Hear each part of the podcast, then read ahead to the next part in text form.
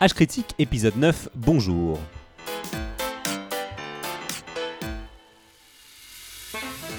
Et aujourd'hui, pour ce nouveau numéro d'un podcast enrichi à l'esprit critique, avec de vrais morceaux d'humour pourri, Et qui fait du bien à l'intérieur. je suis content d'avoir avec moi autour de cette table Adrien, Bon dia, Jean. Alex, Salut Jean. David Hello Jean. et Maud. Buongiorno de Giovanni. Très cosmopolite aujourd'hui. Au sommaire de cet épisode qu'on espère plus cybernétique qu'Attrape-Gogo, on commencera par des regards croisés science animés par David. En effet Jean, aujourd'hui nous allons parler de vie éternelle, de transcendance, d'apocalypse et d'arrivée d'une entité omnisciente et omnipotente. Aujourd'hui nous allons parler de transhumanisme. Puis on enchaînera avec de l'histoire antique. Maud, tu reviens à tes premières amours. Eh oui, après le succès international de l'épisode 1 sur Saint-Denis, je vais vous parler de Sainte Lucie. Ah, ça rime. Toujours. Puis, à l'approche de l'été et des fêtes de village, Adrien nous parlera fêtes foraines. Eh ben, je vais vous raconter ma visite à la foire du trône et toutes les merveilleuses arnaques que j'y ai vues. Le paradis pour moi, vraiment. Et enfin, dans le registre culturel, Alex et moi tâcherons de vous expliquer et de vous faire partager notre passion pour les jeux vidéo indés. Tout à fait. Alors, indé, c'est indépendant, c'est pas en une dimension. Donc, Jean vous expliquera un petit peu qu'est-ce que c'est que des jeux indés et euh, on illustrera par quelques exemples qu'on aime bien. Puis on effectuera quelques retours et enfin on terminera par nos rapides coups de cœur. Alors David, je pense que tu avais un petit mot. Ah, tu avais aussi petit- une petite note de trompette. et une petite note de trompette. Non, pas grand chose Tadam. comme, euh, comme petit mot, si ce n'est que nous sommes en live, mais euh, il fait beau et nous. Et c'est la Pentecôte. Et c'est la Pentecôte. Donc il n'y a pas grand mot, et en plus on ne l'a pas annoncé. Et en plus, je euh, cumule un certain nombre de merdes techniques. Ça doit être à peu près la troisième fois que nous enregistrons ce, Ce live, cette intro. ce sont les aléas du direct. Euh, voilà. Notre euh, unique auditeur. Et sinon, euh, pour faire de l'autopromo, j'ai sorti une vidéo sur ma chaîne qui porte sur les tests génétiques. Allez voir ça. Et commençons parce que euh, là, on est chaud. Et on démarre tout de suite avec notre table ronde sur le transhumanisme.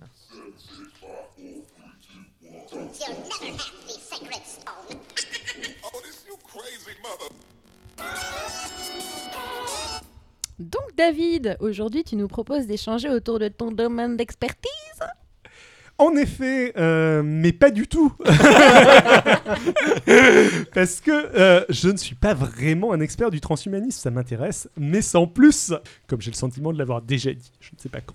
Euh, mais pour une raison inconnue, on propose régulièrement d'intervenir là-dessus, peut-être à cause de Vie Artificielle, mon autre podcast qui ne parle pas du tout de transhumanisme, ou parce que le logo de ce podcast est un cyborg, ou que je, de temps en temps, mon, avatar sur Twitter a pu être une version de moi-même dessinée avec euh, des implants cybernétiques, mais euh, je ne suis pas du tout un expert du transhumanisme. Oui, Jean, Mais je pense que c'est parce que tu es toi-même un transhumain. Pe- peut-être, peut-être, Tu es, tu es le surhomme déjà. peut-être. Mais nous sommes, ne sommes-nous donc pas tous des transhumains Oh oui, oh oui Skippy, donne-nous ta parole divine. Pardon, je, je m'égare, on anticipe. Du coup, bref, j'ai décidé de me venger et de vous faire parler transhumanisme. Ah bah. Mais euh, comme il y a eu une espèce de, de- de rébellion, on m'a, on m'a imposé euh, en échange de... au moment où on entend les poubelles dans nos casques, très nettement. euh, C'est nous les poubelles. Mais c'est- ce sont les on aléas parle du direct. ouais. ce sont les aléas du direct, comme on dit. Mais bon, tu, effet, tu disais. Beaucoup d'aléas d'aléas directs quand même. beaucoup d'aléas du direct. Bref, C'est l'épisode maudit. on dirait. Encore moi qu'on accuse. I. Allez, euh, tu disais donc que nous Que- allions. que je, je j'étais forcé et contraint de présenter le transhumanisme euh, en, en introduction à ces regards croisés. Donc le transhumanisme, c'est un ensemble de courants, disons, philosophiques, qui considèrent que nous approchons d'un tournant où science et technique vont rendre possible la création d'une humanité nouvelle aux capacités intellectuelles et physiques supérieures des post-humains. Le terme euh, transhumanisme apparaît à la fin des années 50 et on peut facilement faire remonter le concept, si on n'a pas peur des lieux communs, euh, à certains eugénistes ou à la quête d'immortalité de Gilgamesh, mais le mouvement tel qu'il existe aujourd'hui s'est essentiellement constitué à la fin des années 80 et au début des années 90, entre autres avec la création de la World Transhumanism Association, depuis renommée et non pas remané, Humanity Plus. Car remané ne veut rien dire. Les Romanés Conti ne seraient pas d'accord avec toi, mais tant pis. Humanity Plus proposait il y a quelques années deux citations de Max Moore euh, comme définition complémentaire du transhumanisme. Et Maud, je vais te laisser lire la première. Le transhumanisme, c'est Le mouvement culturel et intellectuel qui affirme qu'il est possible et désirable d'améliorer fondamentalement la condition humaine par l'usage de la raison, en particulier en développant et diffusant largement les techniques visant à éliminer le vieillissement et à améliorer de manière significative les capacités intellectuelles, physiques et psychologiques de l'être humain.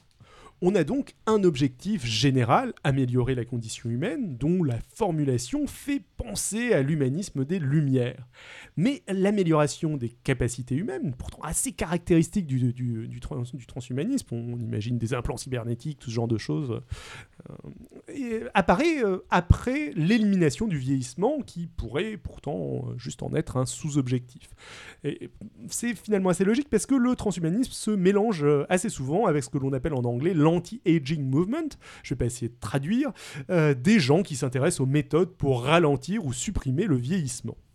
Le moyen d'accomplir tout ça pour Max Moore est la technique et la raison, ce qui place le transhumanisme dans le sillage du rationalisme. Enfin, on parle ici de diffuser largement ces techniques, ce qui est complété par la seconde citation de Max Moore, reprise par Humanity Plus, qui définit cette fois le transhumanisme comme L'étude des répercussions, des promesses et des dangers potentiels des techniques qui nous permettront de surpasser des contraintes inhérentes à la nature humaine, ainsi que l'étude des problèmes éthiques que soulève l'élaboration et l'usage de telles techniques. des définitions qui font écho à un sous-courant du transhumanisme, le technoprogressisme, ou Ok. poupou. Ah, techno. Ah ouais, non, d'accord, techno. Ah oui, d'accord. Je l'avais pas. Oh, c'est pas grave. Moi aussi, ça m'a perturbé. Donc le techno-progressisme qui est un truc sérieux. qui est un truc sérieux, ou pas. Euh, on verra ça plus tard. Qu'on appelle aussi parfois transhumanisme démocratique. Donc c'est un mouvement qui cherche à mettre au centre des décisions politiques la science et la raison, toujours avec comme objectif donc d'améliorer la condition humaine et en particulier l'espérance de vie de l'ensemble de l'humanité. Cette forme de transhumanisme peut parfois se rapprocher, voire se confondre avec d'autres mouvements mettant la raison au centre de la prise de décision publique, comme la philosophie politique euh, qu'on appelle l'utilitarisme, et son pendant plus contemporain qu'on appelle l'altruisme efficace. Est-ce que tu peux nous en dire un petit peu plus? Bah, euh, l'utilitarisme, euh, on l'illustre souvent par le trolley problem, donc le coup d'avoir un train qui peut aller dans deux, euh, voies différentes, il n'a pas le choix, il peut pas s'arrêter, et d'un côté, il, il écrase trois personnes, de l'autre côté, il écrase deux personnes, et l'utilitariste répond que c'est mieux d'écraser deux personnes que d'écraser trois personnes. C'est donc la philosophie, on va dire, qui, cherche à répondre à ce genre de problèmes qui sont parfois euh, pas mal plus compliqués euh, que, ça, mais le, le trolley problème, c'est vé- véritablement la, caricature. Et bah, l'altruisme efficace, ça va être euh, un pendant euh, qui va s'intéresser pas mal au terme euh, à des actions politiques et répondre à des questions de type si jamais je veux donner à une association, à quelle association est-ce que je dois donner pour maximiser l'impact que mon argent aura, ce genre choses. Voilà, voilou. Donc tu étais parti du transhumanisme démocratique. Exactement. Et on peut opposer ce courant euh, transhumanisme à une autre grande sous-tendance du mouvement, sur lequel je pense qu'Adrien va un petit peu revenir par la suite, le transhumanisme libertarien. Si vous savez pas ce que c'est qu'un libertarien, j'ai entendu dire qu'un certain Xil avait fait une vidéo là-dessus. C'est vraiment la, la- la succession d'autopromo cet épisode. Mais en gros, c'est un mouvement politique anglo-saxon qui fait de la liberté économique et individuelle sa valeur centrale. Euh, vive le droit de fumer ses joints et vive le capitalisme dérégulé. Oula, atten- attention là, tu viens de faire. si t'étais un homme politique, c'était foutu. je, je caricaturais un autre mouvement, donc euh, ça va. Le- le- On a le droit d'attaquer des hommes de paille en politique, je crois, sinon le, Ça sera repris, déformé, amplifié dans tout ce Exactement. contexte. Si- si- sinon les politiques seraient au chômage. Bref, les transhumanistes libertariens défendent surtout leur droit à l'augmentation et s'organisent euh, plutôt autour de think tanks axés networking comme le Singularity, In- comme la Singularity University de Ray Kurzweil, Singularity University, ce qui m'amène à parler d'un dernier concept très populaire chez les transhumanistes, la singularité c'est-à-dire l'idée, attribuée généralement à John von Neumann, d'une accélération exponentielle du progrès technologique humain qui nous rapproche d'un point singulier, la singularité technologique, où l'accélération sera telle que le monde en sera profondément changé. L'idée étant généralement que cette singularité va se manifester par la création d'une intelligence artificielle capable de s'auto-améliorer et ayant la capacité de résoudre une bonne partie des problèmes de l'humanité. Magiquement. Bon. Mais un petit peu magiquement, ouais, mais on n'est pas encore dans les critiques. mais euh, le- Ah non, nous sommes trop Ouais, d'âge critique ici. mais euh, bon, alors, tous ces mouvements que je, je présente de manière euh, bien séparée, etc., en fait, s'entreconfondent pas mal, se mélangent pas mal. Souvent, le transhumanisme libertarien, c'est plus une attaque qu'un vrai mouvement, même s'il y a vraiment des personnes qui se, se réclament de ce, de ce courant. Euh, mais euh, bon, je pense que Alex parlera pas mal de, euh, ce genre de... Parlera un peu, oui, plutôt, de, de ce genre de choses euh, un petit peu plus tard euh, dans le podcast. Et toi, tu en penses quoi, David? Euh, bah, moi déjà, je pense que l'augmentation de l'être humain est un phénomène inévitable. L'homme utilise des outils ou des vêtements qui augmentent ses capacités depuis toujours. On utilise aussi des prothèses et euh, différentes technologies permettant de réparer ou d'améliorer notre corps. Euh, et la chirurgie et les modifications corpo- corporelles permettent aussi d'en changer fortement l'apparence pour des raisons esthétiques. Et je pense pas que tout ça s'arrêtera, et je pense encore moins que ce soit souhaitable que tout ça s'arrête. Euh, mm, Parallèlement, j'adhère aussi aux deux définitions de Max Moore. Euh, le, le- cette version du transhumanisme, euh, j'ai tendance à signer. Je pense que, à condition qu'elle puisse être homogène et accessible à tous, l'amélioration de la condition humaine et l'augmentation de l'espérance de vie doivent être des objectifs essentiels, sinon principaux, de tout mouvement politique. Et je pense bien sûr aussi que réfléchir aux conséquences des progrès de la technique et aux problèmes éthiques qu'elles peuvent euh, est capital. Mais je suis pas sûr que le mouvement transhumaniste tel qu'il est constitué soit le mieux à même de traiter ces questions. Alors c'est peut-être parce que je suis pas vraiment un expert du transhumanisme que je n'arrive pas à en trouver la substantifique moelle, mais quand je surfe sur des sites transhumanistes, j'ai surtout l'impression de voir des gens qui se touchent avec des buzzwords du moment euh, et essayent de me vendre du Bitcoin ou la dernière crypto-monnaie à la mode, voire euh, des cours online comme ceux à 500 euros que propose la Singularity University et qui me semblent à peine plus crédibles que des arnaques euh, type développement personnel vous proposant de devenir millionnaire et heureux en six leçons faciles. Euh, Maud, j'ai fait une traduction de la, du titre et de la description de l'un de ces cours, si jamais tu veux bien la, la lire. Alors, le cours s'appelle Pratiquer la prospective exponentielle et la description Ce cours pratique vous permettra d'acquérir des compétences fonctionnelles en matière de prospective pour impacter sur votre futur idéal. Et ce, en examinant les tendances et en explorant l'inconnu. Vous vous entraînerez à relever les défis sous un nouvel angle en collaboration avec une communauté de leaders, d'innovateurs et d'entrepreneurs. Génial on a, on a tout de suite envie de donner 500 euros euh, pour suivre ce cours en ligne. Ce cours pratique, attention. Et- Ce cours pratique. Et précis, euh, clairement. On voit bien Ça- ce qu'on D'ailleurs, l'un de mes problèmes était que tu avais plein de synonymes en anglais qui tous voulaient dire pratique en fait. Euh, le... Bah, c'est un truc concret, quoi. Hand-on, euh, practical. euh, euh, voilà, ça vend du rêve, bref.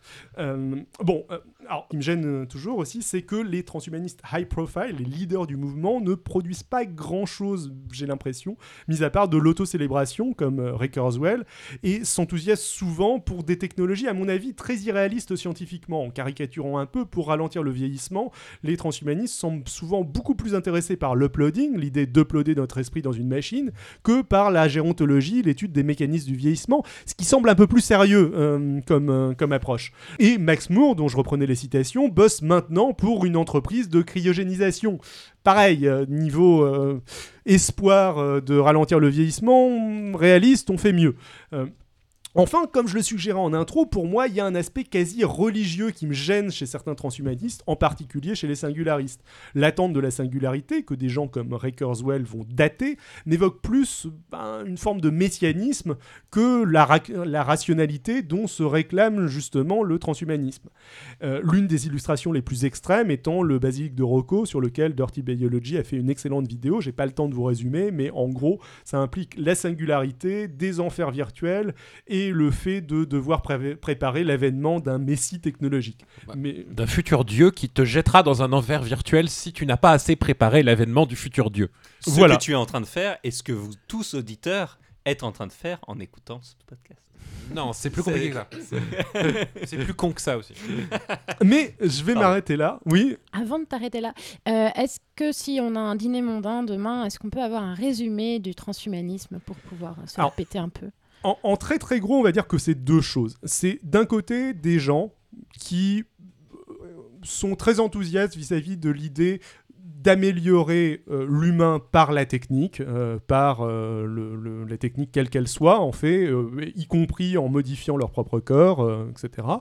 Et c'est aussi un mouvement, donc un ensemble de mouvements philosophiques, culturels, qui essayent de réfléchir aux conséquences de ces impacts de la technique, de cet impact de la technique et de ce que permet ou permettra euh, la technique euh, de, de ce, de ce point de vue niveau changement de, euh, de l'être humain. Voilà.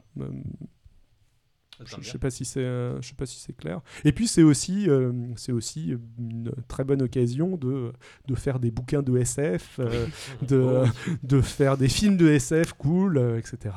de faire BioShock.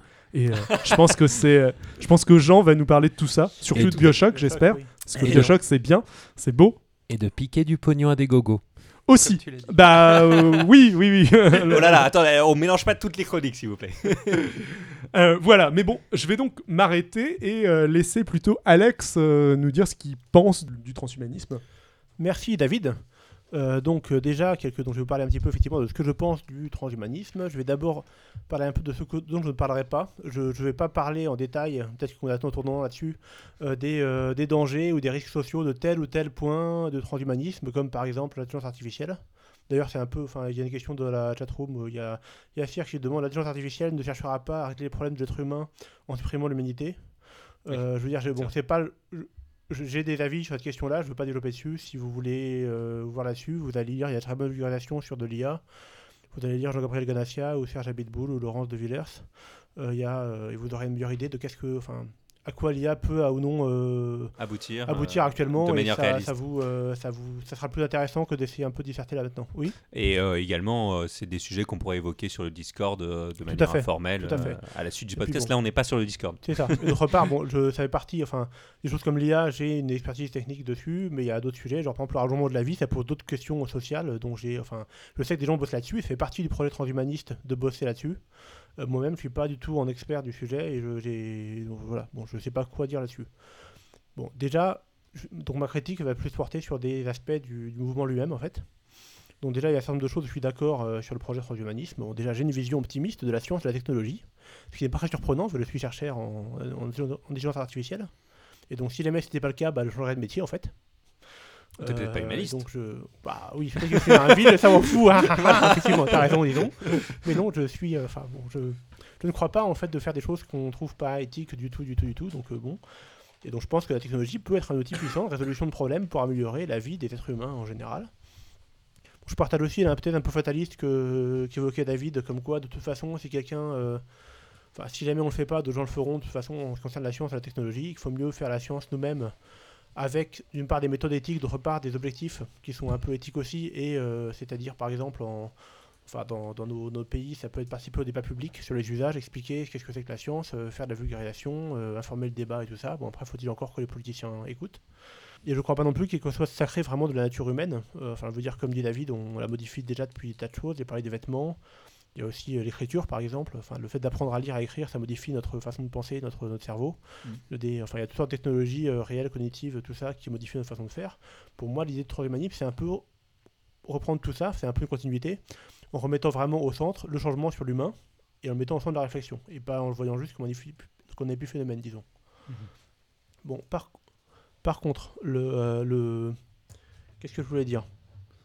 Oui, donc, si on prend un peu, qu'est-ce que le transhumanisme prétend faire Le transhumanisme prétend non pas pouvoir juste changer, mais améliorer l'humanité. Et donc moi, j'aurais envie de demander, mais c'est dans ce cas-là, bon déjà, c'est quoi l'humanité? C'est quoi, et plus précisément, c'est qui le transhumanisme? Et qu'est-ce qu'on veut dire par améliorer? Donc l'humanité, bon, c'est quoi l'humanité? Bon, ça c'est facile. Euh, Enfin, c'est facile. l'humanité, c'est à peu près 7, euh, 7,7, j'ai regardé, milliards d'humains qui ont des cultures variées, des modes de vie variés, des projets, des préoccupations, des idéaux très variés. euh. C'est plus que 7,7 parce que l'humanité, c'est tous ceux qui nous ont précédés qui sont déjà morts. Mais on Donc peut pas les changer, euh, élargir, écoute, on mais- peut pas les améliorer. Mais c'est même pas le double d'ailleurs. Si tu comptes Ouais, tous les ouais, gens qui sont morts, ça c'est assez ça. impressionnant. Bref, c'est euh, c'est une digression. T'as raison. Euh, donc le transhumanisme, ça a des origines qui sont assez anciennes, comme euh, disait euh, David. Euh, bon, mais le, le mouvement actuel, son activation actuelle, ça a été principalement structuré par des, disons, des futurologues euh, nord-américains de les années euh, les 60-80. Euh, bon, actuellement, ça s'est pas mal internationalisé, ça c'est assez ouvert, je suis d'accord. Mais ça reste, disons, un mouvement qui est principal- principalement américain, et, euh, ou du moins de pays occidentaux hautement développés économiquement. Bon, David a fait euh, la transition tout à l'heure entre transhumanisme libertarien et transhumanisme, je dirais, Démocratique. démocratique, ou moi j'avais noté humaniste, enfin bon, c'est un peu la même idée. Bon, c'est assez simple de voir les problèmes du transhumanisme libertarien, qui est fondamentalement individualiste et, et assez égoïste. Mais bon, je veux dire, même quand on a le second cas, qu'on a une notion qu'on veut apporter, qu'on veut améliorer l'humanité euh, pour son bien, pour le bien de tous, de tous, on a quand même un mouvement qui est fait principalement, je dirais, euh, d'hommes blancs, bon, cis hétéros, je m'égare un peu, mais bon, bref, c'est pas primordial pour ce truc-là, de culture libérale, entrepreneuriale occidentale, disons, pas forcément américains tous, mais voilà, technophiles, plutôt dans les élites, intellectuelles, euh, économiques, sociales, et qui, ce petit groupe de gens-là, disent, nous allons améliorer l'humanité. C'est une espèce de néocolonialisme pour toute la planète. Euh, c'est un petit peu ça. Il y a un côté, il y a une sorte d'aveuglement un peu universaliste, euh, une arrogance à ce niveau-là, qui me dérange euh, assez fortement. Euh, à ce niveau-là, enfin, quand je parle d'arrogance, enfin, il y a- il y, a un côté arrogant, effectivement, orgueilleux dans le transhumanisme, mais j'aimerais bien faire la part des choses. Il y a d'une part un petit peu. Bon, le problème dans le transhumanisme, il y a le côté un peu scientifique, technique, et le côté également social, politique, application, réflexion éthique. L'arrogance au niveau scientifique, ça me choque pas plus que ça. Je veux dire, il n'y a pas de. Je trouve pas ça choquant de prétendre changer l'humanité. Euh, c'est la réalité, comme on disait. Et la méthode scientifique, elle a pour but d'arriver à un certain universalisme. Je veux dire, les, les, euh, par exemple, on a inventé, je sais pas, euh, la technologie nucléaire. bon, ça a été inventé dans certains contextes par les, les Américains, les, les Russes qui sont, sont foutus plein la gueule, etc. Et, tout. et puis après, ça a été repris par plein de gens. On a fait des bombes atomiques, c'était mal. On a fait des centrales nucléaires. Des gens pensent que c'était mal, des gens pensent que c'était bien. On a fait de la médecine nucléaire. Oui, Oui, David David? Non, mais c'était une petite réflexion euh, qui est euh, pas euh, nécessaire, qui nécessite pas forcément de t'interrompre tout de suite, mais le au niveau de, de tu dis euh, j'ai rien contre l'arrogance scientifique, mais c'est pas nécessairement en plus, euh, c'est pas souvent des scientifiques en fait le- les Non, les high profile, mis à part éventuellement au Bray Degré, euh, je vois pas trop. C'est vrai, mais je veux dire, on peut dire que, enfin, on pourrait attaquer le mouvement sur ce, sur ce, il est attaqué parfois en disant ah non, mais, mais enfin, vous voulez faire ça et tout ça, bah oui, oui, bah, on va faire ça, oui, d'accord, on peut toucher à différentes choses, ok. Ça me choque pas de les, les changer, de les toucher, je veux dire. Rien n'est tabou Euh, en fait. Dans ton Rien, idée, à- c'est au niveau purement scientifique et technique, rien n'est tabou sur le quoi, sur le comment. Il y a, évidemment, on fait pas de la science n'importe comment parce que sinon on fait de la mauvaise science et sinon on fait n'importe quoi. On va pas torturer des gens ou je sais pas quoi, mais bon, c'est encore autre chose. Euh, par contre, il y a le volet social politique qui, lui, pour moi, est vraiment nécessairement relatif et subjectif. Un exemple, que, un parallèle que je ferais, c'est celui de quand on parle des problèmes de, euh, de Facebook et ce qu'on appelle les GAFA et tout ça. euh, qui sont alors des problèmes de quoi? Des problèmes de soucis de vie privée, de manipulation politique, de fake news, de toutes sortes de choses comme ça et tout ça c'est également des technologies qui sont techniques et qui impactent, je dirais, le, le monde social, politique, l'humanité au sens large comme ça. Est-ce que le problème dans Facebook, c'est la technologie de Facebook? Bah, je pense Non. pas vraiment. Enfin, la technologie de Facebook, elle est, elle est assez fantastique, franchement. Enfin, ça, ça marche bien, c'est chouette. Le problème de Facebook, c'est pas la technologie, c'est finalement les idées et convictions sur lesquelles le système a été conçu implicitement dès le départ.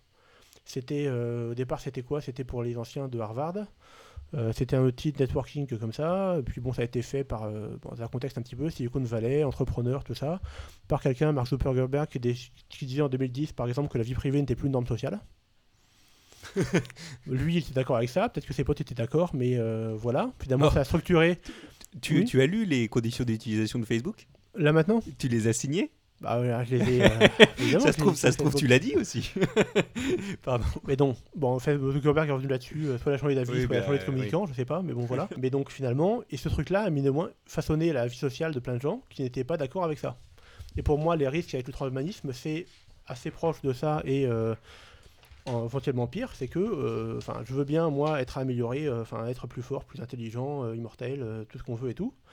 Mais j'ai pas envie spécialement d'être refait ou que l'humanité soit refaite à l'image de ce que une bande de millionnaires déconnectés de la réalité euh, considèrent comme étant l'idéal pour eux. Et donc voilà, et concernant la communauté transhumaniste, bon effectivement, de ce que disait David un petit peu, il y a d'un côté des, des, gens qui vendent, un, bah, qui vendent du buzz et du vent, disons, et sinon, bah, qui enfin, les gens qui poussent ça, ça va être encore une fois des milliardaires américains, qui, sont- bah, libertariens ou non, j'en sais rien, mais, c'est Elon Musk, c'est Larry Page, c'est euh, Kurzweil et compagnie, enfin c'est pas forcément hyper rassurant à ce niveau-là. Euh, et autant je peux me réclamer de l'agenda transhumaniste général, c'est-à-dire d'avoir un programme de recherche qui va forcément toucher à l'humain et se poser autour d'un certain nombre de réflexions éthiques et sociales, mais c'est forcément limité à une société donnée, à une application donnée, à quelque chose comme ça. Autant le, le- le côté un petit peu euh, beaucoup plus glamour et visionnaire, je, j'ai- je- je m'en méfie euh, assez. Donc voilà. Je ne sais pas si vous avez d'autres. euh, non, bah, je pense, je pense qu'on va continuer. On a quelques questions dans la, dans la chatroom, mais je pense qu'on va terminer notre, euh, notre petit Tour avant de, avant de les prendre. Ouais. Euh, voilà. Euh, bah, il me semble que le prochain à parler, c'était Adrien. Ça me va. Donc Adrien, tu as mené un reportage en immersion. Euh, je- tu nous reviens tout juste des États-Unis. Exactement. Et euh, tu vas donc nous parler des transhumanistes de la Silicon Valley, c'est bien ça? Bon, j'ai parlé un peu de l'attrait du transhumanisme sur les milliardaires, un petit peu, et euh, sur et les attrape-gogo qui sont un peu nés autour, et du manque de résultats un petit peu de ce que de- par rapport à l'argent qui a été investi. Le transhumanisme, ces thématiques, genre l'immortalité, c'est un très bon appât à gens très riches parce que euh, ils ont la reconnaissance sociale, ils n'ont plus de besoins euh, particuliers, ils ont énormément de- de- d'argent à mettre dans quelque chose. Et bah alors, la recherche de l'immortalité, c'est quelque chose euh, qui, va peut toucher les tout le monde et qui les intéresse personnellement parce qu'ils ont plus à perdre que des pauvres gens comme nous qui doivent gagner leur vie. Et donc, il y a eu une de ces modes, je sais pas si vous en avez entendu parler, les injections de sang de jeunes personnes. Ah ouais, oui, il entendu un vrai de- truc. Oui, oui, Ouais, ce c'est- truc-là, ça fait très, euh, très Elisabeth bah, Bathory, très vampire. clair. Très, euh, comment ça s'appelle euh, Pizzagate, limite, Complot enfin, antisémite, oui, hein, oui. il y a eu de... Aussi. Mais bon. Et donc en 2005, il y a deux chercheurs, un mari et une femme de l'université de Berkeley, qui ont publié quelques papiers où ils disaient de manière extrêmement, extrêmement mesurée que dans certains cas, le partage de sang entre un rat jeune et un rat vieux euh, permettait à amener ces rats vieux à exhiber des comportements plus ju- juvéniles et à limiter certains traits de ses naissances. Vous notez toutes les précautions oratoires que j'ai utilisées dans le- pour résumer les articles? Tout à fait. et bah, euh, il faut aussi préciser que donc c'était des expériences qui ont été faites uniquement sur des rats qui partageaient pas seulement du sang, mais qui aussi avaient été reliés pas au niveau organe pour partager certains organes entre eux. C'était bien gore, mais donc il y avait beaucoup de choses. Alors, ces articles ont déclenché une légère, euh, fort certaine folie, et ça n'a pas du tout empêché. Toutes les petites euh, avertissements que j'ai donnés n'ont pas du tout empêché une compagnie appelée Ambrosia Health de proposer des injections de sang de jeunes personnes au tarif extrêmement compétitif de 8000 boules la pinte. Ah bah le sang c'est cher. Ah, c'est cher, hein, oui, oui, oui, qui allait inverser le vieillissement. Et donc, euh, il y a eu des rumeurs insistantes que des gens très riches, le nom de Peter Thiel, le fondateur de, cofondateur de PayPal avec Elon Musk et euh, de- deux, trois autres noms de euh, milliardaires libertariens ont beaucoup circulé. Et on fait, ça a déclenché une très bonne vague de commerce pour euh, cette euh, Ambrosia Health Institute qui, a fait pas mal de pognon. Donc il y a eu des expériences contestées, on n'a jamais validé euh, par, par euh, prob- probement que ça servait à quoi que ce soit. C'est même, euh, il y a eu un avis de la FDA il y a quelques années maintenant. euh, ça a commencé, les expériences datent de 2005. Il y a eu 10 ans de bon, euh, de bon business. Et euh, d'ailleurs, le Ambrosia Health continue.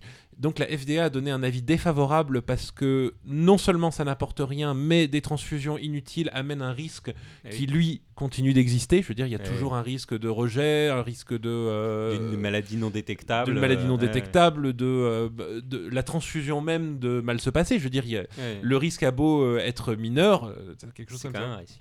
Pour, quand tu le fais pour rien, ça, ça reste. trop Maud a une Maud question, je crois. Oui, je me demandais, il n'y a pas encore eu une start-up qui a créé une appli de partage d'organes entre euh, voisins, par exemple? Ça n'a pas encore réussi. Hey En France, c'est illégal. le bon rein. Juste en France. Euh, c'est compliqué. De, toute façon, euh, le, le partage d'organes, ça s'appelle tu vas prendre un organe de condamné à mort chinois. Et ça, Il n'y a pas d'appli pour ça? Il n'y a pas encore d'appli. c'est, pas secret, c'est discret. Euh, Alors, les noms qui ont circulé sur, sur les clients de Ambrosia Health ne sont pas fiables. je, ne veux pas non plus colporter de rumeurs, mais il y a eu donc euh, le nom de Peter Thiel, par exemple, qui a beaucoup circulé. Ensuite, est-ce que lui euh, a cautionné ça? Je ne sais pas. Mais donc, c'est un des exemples de l'attrait de la, euh, des thèmes transhumanistes sur les gens riches. Et euh, quelque chose. Si, si je puis me permettre, je, je trouve que c'est aussi un bon exemple du, euh, du moment où le transhumanisme rejoint quelque chose de quasiment religieux. Enfin, Oui. le- Tout à fait. Euh, pour revenir un peu plus sur la Silicon Valley, euh, il y a beaucoup de grandes boîtes qui ont créé leur euh, filiale dédiée à des thèmes transhumanistes. Et donc, ben, par exemple, euh, il y a Google qui, en 2013, a fondé une nouvelle compagnie de recherche biotechnologique dédiée exclusivement à la lutte contre le vieillissement et les maladies associées. Calico Inc., dont le nom serait la contraction de California Life Company. Et euh, bah, du coup, je me suis renseigné, j'ai lu des articles, ils ont fait des jolies publications avec des thèmes. En fait, ils ont fait énormément d'annonces depuis 2013, uniquement des annonces de partenariat. Des joint ventures avec euh, diverses universités, d'autres compagnies en recherche en biotechnologie, des investissements de l'ordre de euh, 350 millions de dollars euh, partagés entre les deux parties euh, sur ces, et euh, bah donc euh, j'ai regardé les annonces, j'ai regardé les annonces et vous savez ce que j'ai pas vu moi comme annonce? L'annonce de la sortie d'un médicament, l'annonce de la sortie d'un produit de biotechnologie lié à ces productions. Alors c'est peut-être un peu mesquin de ma part de réclamer des résultats parce vite. que c'est Eh. une recherche de c'est une compagnie de recherche et ce genre de choses mais et par contre, j'ai vu aussi deux annonces très récemment. En fait, les deux top chercheurs, les gars qu'ils avaient euh, mis euh, en euh, front-facing euh, pas pour le public, sont récemment fait débaucher et sont partis bosser, euh, l'un chez GlaxoCleanSmith et l'autre chez je sais plus qui. Et tu sais s'il y avait des publications scientifiques ou pas? Parce qu'il peut. J'ai vu très peu de publications scientifiques, je- j'en ai vu aucune même. Ok. Je peux mettre, je peux les avoir manqués, mais euh, donc euh, il y a eu, j'ai regardé leur communication et j'ai pas vu d'annonce là-dessus. Alors peut-être que c'est dans des endroits où j'ai pas regardé, mais euh, voilà. Ok. Ouais. Enfin, c'est pas, ils l'ont pas eux-mêmes euh, colporté. Donc voilà, c'était mon ça reste, intervention. euh, ça reste au mieux Pour, un peu pour- discret. Voilà. Bah, merci euh, Adrien. Euh, est-ce que, est-ce que du coup il y a des questions euh, Alors, Il y avait une question, il y avait deux questions dans la chatroom. Bon, et on peut éventuellement les prendre maintenant. Oui, tout à si fait. tu veux. ouais, Il faut les prendre maintenant. ouais. pause. Tu veux commencer, David, ou pas? Euh, bah, alors, le- la première question, c'est deux questions de Yassir. Euh, La première question, c'est l'intelligence artificielle ne cherchera pas à régler les problèmes de l'humanité en supprimant cette dernière. Donc ça, Ah oui, un c'était une réaction à J'imagine Obisic de que c'est- Rocco. Ouais, euh, oui, au basique de Rocco ou, ou au euh, singularisme en général, je pense. Euh, vu que euh, la singularité, ça revient globalement, généralement à ça, hein, une, une intelligence artificielle qui s'auto-améliore et qui résout les problèmes de l'humanité. C'est la caricature du robot qui devient intelligent et qui dit tuez tous les humains, tuez tous les humains. ouais, enfin, c'est l'inverse plutôt. oui, Enfin, le- le, propos de Yassir est de dire que c'est peu cohérent. Oui, bah, j'imagine que ce que Yassir a en, a en tête, euh, c'est pas mal le côté euh, tu demandes à une intelligence artificielle de euh, résoudre, euh, de, La résoudre fin un dans le pro- monde. de résoudre la fin dans le monde et euh, elle opte elle pour euh, la solution la plus radicale, à savoir s'il n'y a plus aucun humain sur Terre, alors il n'y a pas, il n'y a plus de fin dans le monde, ce qui est un scénario classique de euh, film de, science-fiction, mais ce qui colle. 2001, le- 2001, le de l'espace. c'est Oui, exactement 2001, ça. c'est l'espace. Mais Mais, ce qui- il est fou, euh, le l'IA. est fou parce que justement, il a une, il a une, euh, il a deux, deux euh, directives contradictoires. Ah oui. Il doit faire je sais pas quoi avec l'équipage et obéir l'équipage, je sais pas quoi. La seule façon, c'est qu'il n'y a plus d'équipage. Comme ça, il n'y a plus de problème. Mais ce qui colle assez mal avec la manière dont généralement fonctionnent euh, les algorithmes qui font ce, genre de choses. Donc, en bossant un petit peu là-dedans, c'est un petit peu absurde euh, d'imaginer ce genre de choses. Mais en même temps, l'intelligence artificielle en quelle croient les transhumanistes, c'est aussi quelque chose de complètement absurde qui n'existe pas et qui existera peut-être jamais ou en tout cas euh, on, n'a aucune idée pour on a. C'est de la voilà pure imagination. c'est de la pure imagination. Donc c'est- très dur de répondre à cette question dans la mesure où, euh, où en fait c'est une construction intellectuelle un peu basée sur du vent. Euh, Si jamais euh, je reprends le. Ouais. Bon, je l'ai déjà cité cette cho- chose 40 fois et je pense peut-être déjà dans le podcast, mais euh, c'est ce que disait Andrew Ng, qui était un prof de d'IA à Stanford, qui disait que se préoccuper des, euh, des, des rébellions d'intelligence artificielle, c'est se préoccuper de la surpopulation sur la planète Mars. Oui. Dans le sens, c'est. euh, Ça va, pas- ce sera peut-être un problème un jour. c'est problème, problème, problème un jour, mais on on le sait même pas, et si c'est le cas, c'est pas maintenant, et on a aucune Et on n'a pas de données euh, pour pouvoir approcher le problème. C'est ça, et. C'est ça. Voilà. Euh, et alors, euh, Yassir avait une autre remarque euh, Oui, qui, ça je peux le. qui était. alors, je, je te la lis et tu réponds. Euh, je peux la reformuler un petit peu. Vas-y, si vas-y. En gros, il demandait si jamais les, en gros, les opérations chirurgicales de modification des, bah, des caractères sexuels pour les personnes qui ont une identité de genre différente de leur identité assignée à la naissance, je peux Mhm. reformuler un petit peu, est considéré ou non comme du transhumanisme. Euh, donc moi je dirais euh, non tout simplement parce que bah, les personnes euh, bah, les personnes trans enfin pour parler clairement c'est pas des transhumains c'est des humains c'est des hommes c'est des femmes c'est des personnes non binaires ça on n'est pas de l'augmentation des caractéristiques ou je sais pas quoi. Et si on cherche, je peux comprendre un peu ce qui va, ce qui va causer ce raisonnement-là, c'est de dire ce n'est pas non plus une maladie, et pourtant c'est de la, on fait de la chirurgie, donc qu'est-ce que c'est exactement? Bah, C'est un peu, enfin, je dire, c'est des choses comme ça. Il y a un parallèle qui est parfois fait, que j'aime bien personnellement, c'est de mettre ça un peu sur le même plan que par exemple euh, la grossesse. La grossesse, Oui. quand on a des enfants, bah, c'est un truc qui t'arrive parfois, qui peut t'arriver dans ta vie. C'est pas une maladie, euh, mais c'est un truc qui demande une, euh, et ça demande une prise en charge médicale, une, éventuellement un suivi, euh, si, dans certaines conditions, pour que ça se passe bien comme ça. Voilà. Donc, Mais donc ça ne change pas, Mais ça ne change pas. Je vois pas où est la notion d'amélioration ou de à ce niveau-là qu'on pourrait voir dans notre humanisme à ce niveau-là. Alors, Yassir vient de compléter en disant que c'était pas vraiment une question, que c'était plus du sarcasme. Euh, mais, La- la euh, première, le- euh, lol. le- Ah, désolé, t'en apprendre ça. Non, non, sur, sur le euh, premier, sur le- le truc de. Je pense, oui. Je pense que c'est sur le, le premier. Et euh, on a une autre question de Fleur euh, qui nous Ouais. dit donc David parlait d'accès aux technologies. Y a-t-il un volet social au projet transhumaniste? Eh oui. Au Et- projet transhumaniste au pluriel? Bah oui, il y a des organisations transhumanistes qui euh, médiatisent en tout cas leur action euh, sociale euh, de type aide au développement, ce, ce genre de choses. J'ai pas particulièrement bossé le, sujet là, mais j'ai en tête des, exemples de communiqués qui vont dans, qui vont dans ce sens-là. Après, est-ce que euh, est-ce que c'est quelque chose de très développé en termes de, projets de, de projets de long terme et bah, je dirais que c'est un petit peu l'objet du transhumanisme humaniste, comme tu as dit, ou démocratique plutôt, ou du technoprogressiste, de penser ce genre de, de questions. Mais est-ce qu'il le pense de manière intéressante? Est-ce qu'il y a eu des, des productions très intéressantes à ce niveau-là? J'ai pas l'impression, mais c'est peut-être que je me suis mal renseigné. Euh, J'en Je ai pas jamais mieux entendu renseigné, parler. mais c'est euh, c'est crucial. Enfin, à mon avis, l'agenda transhumaniste, pour qu'il puisse tenir debout, effectivement, il faut que euh, qu'il croise directement sur un point précis et dans un environnement social, je dirais précis, des questions euh, techniques, scientifiques et des questions euh, sociales. Mais, mais en tout cas, c'est clairement de quelque chose qui est euh, débattu dans le, dans le milieu transhumaniste. Et c'est-. Après, est-ce que c'est- est-ce que sérieux J'en sais rien. ouais. ouais. Et c'est tout à fait souhaitable que ça le soit. C'est- cool. C'est- entre guillemets ça qui, qui fait que c'est quand même un mouvement qui peut être intéressant, je dirais. Donc, elle, développe. Est-ce que l'accès aux égalités en technologie, l'aspect économique et l'aspect économique et social est développé? Oui. L'aspect Il est, il est évoqué. Après, il n'y a pas de euh, solution. c'est- évoqué. Quand on parle de tr- trois minutes démocratique, c'est effectivement l'idée qu'ils mettent derrière. Après, euh, bon, c'est toujours pareil. Enfin, quand on dit Ah. démocratique, ça n'est pas. Bref. Euh, Oui, euh, c'est un peu ce que disait Alex Voilà. concernant l'IA, c'est qu'encore une fois, on, a, on peut entrevoir le problème, mais on ne connaît pas encore les détails euh, pragmatiques. Bah, par exemple, si jamais Ah, il y a un remède à, à- Oui. à la mortalité, qu'on Ouais. invente, on invente une pilule qui rend immortel, est-ce que cette pilule coûte cher à produire? Est-ce qu'elle est illimitée?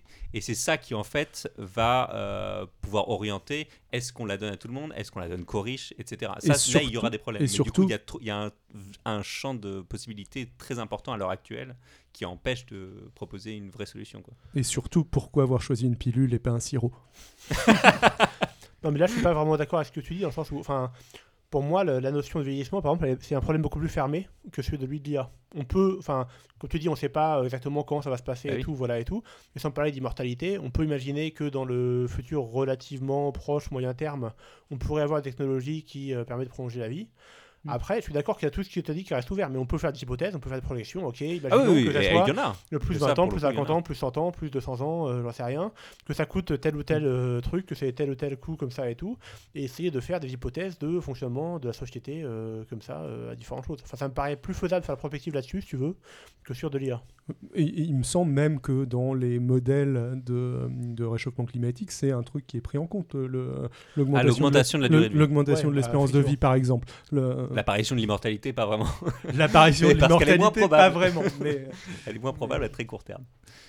Euh, ok. Euh, il y a- il reste, Mais- je sais pas s'il reste des questions ou pas. Euh, je ne pense pas. Enfin, le. Vraiment, je pense à discuter ce que disaient effectivement Yassir et Fleur.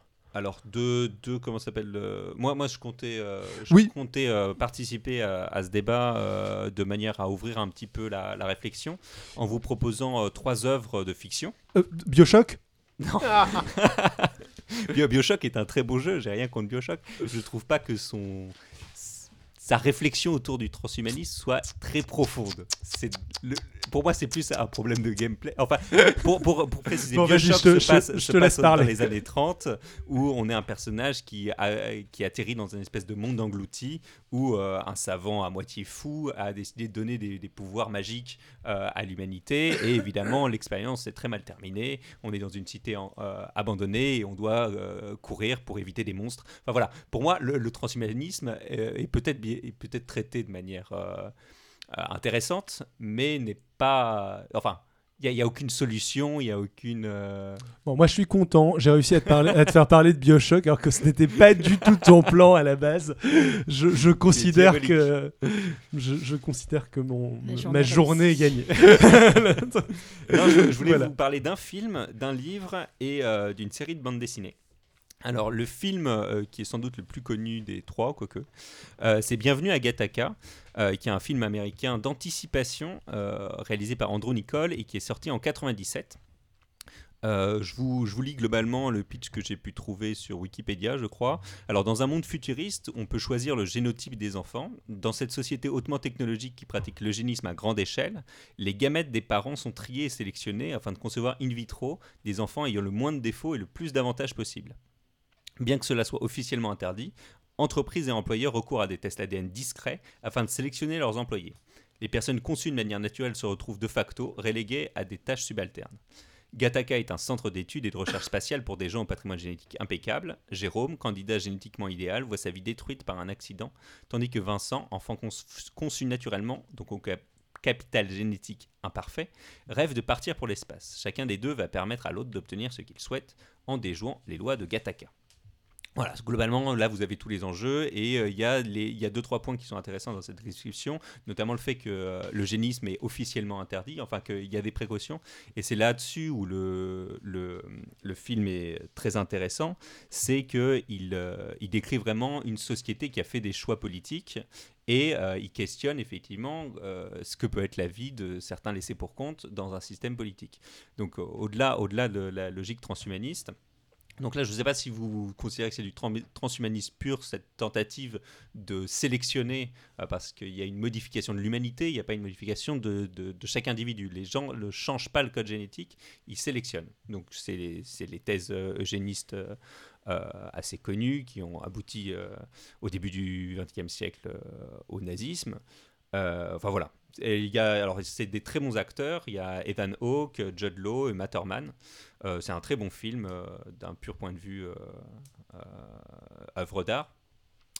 qui vaut vraiment le coup de- de- d'avoir une petite porte d'entrée là-dessus. Après, il est construit aussi dans une logique où il y a un héros et il a un objectif, et son objectif c'est de se battre contre le système, et il gagne à la fin. Alors ça peut poser d'autres problèmes là-dessus, sans, sans rentrer trop dans, dans la réflexion. euh, non, je vais d'ailleurs, je vais pas en parler. Désolé. Euh, alors ça c'était pour le film. Je sais pas si quelqu'un autour de cette table l'a vu. Bienvenue à Kataka. Adrien. Oui. Je- tu t'es d'accord globalement avec Oui. la discussion que j'en fais? Enfin, juste rien à rajouter. ok. Euh, je voulais vous parler aussi d'un livre qui s'appelle La possibilité du Nil, qui est le quatrième roman de Michel Houellebecq, publié en 2005 aux éditions Fayard. Euh, il a notamment remporté le prix Interallié. Alors c'est un assez long roman qui est construit autour du récit de la vie de Daniel 1, qui coupe et prolonge des commentaires d'autres Daniel inscrits dans une chaîne de clones. Donc Daniel 24 et surtout Daniel 25 qui vivent deux millénaires après l'original. Donc en gros, on a, on une espèce de vision dans le passé de Daniel 25 euh, qui raconte euh, la vie de Daniel 1. Et en fait, ce Daniel 1 est un contemporain euh, qui est un, comique professionnel provocateur, donc qui est beaucoup inspiré de, l'auteur euh, Michel Houellebecq, euh, qui est devenu riche et qui s'ennuie profondément dans sa vie, dans le plus pur style du héros Houellebecquien, qui est désabusé, qui a une approche assez particulière de la sexualité. On, on aime ou on n'aime pas. Je trouve ça intéressant dans les deux cas, euh, personnellement. Je la trouve assez bateau, sa sexualité, mais bon. Voilà, mais, euh, mais en tout cas, il, il le fait de manière. Enfin, il, il écrit des romans où il l'utilise de manière provocative. Il l'utilise de manière provocative, ce qui est assez intéressant parce que moi je la trouve extrêmement plan-plan et gna-gna, mais Tu l'as pour lu lui, la possibilité d'une île ou pas. Parce qu'il aborde aussi la pédophilie et euh, je sais plus quel autre euh, Non, il- quel autre aspect. si c'est quand même quand même gênant. enfin, Oui, c'est gênant parce qu'il aborde ses propres fantasmes, mais euh, ensuite, ce qu'il amène dans la réalité, c'est très plan-plan. oui, mais euh, ça fait partie de son, de son personnage que justement. Tout à fait. euh, c'est- des gens qui sont qui sont contradictoires et qui Tout à fait. qui sont qui sont assez tristes en fait. Et à la fin, tout le fait chier. Ce qui est le, Voilà. le, propre du héros. euh, Alors, le, du héros Welbeckien. Et d'ailleurs, euh, ce héros Welbeckien dont on raconte l'histoire à travers euh, ces clones qui lisent son, son histoire et qui s'approprient sa mémoire, c'est qu'il il s'est intéressé à une secte euh, qui lui proposait euh, des services de. Enfin, une certaine, euh, une certaine, un certain esclavage sexuel. Oui, euh, Les Raéliens avec une fausse barbe. voilà, globalement, c'est une, c'est une transposition totalement transparente du réalisme. Euh, Je ne sais pas si Welbeck lui-même est, est allé. euh, Welbeck secte a de- passé un moment dans la secte, euh, il, en, il a médiatisé la chose, Raël a aussi médiatisé la chose. euh. Ça a été la dernière médiatisation majeure de Raël, hein, d'ailleurs. Ah oui, c'est bien possible. Mais je crois qu'il existe toujours. Ah oui, non, mais il existe, mais ça a été leur dernier gros coup médiatique. J'étais à une Pride hier, il y avait une euh, représentante des Raéliens LGBT. Bah voilà, comme quoi.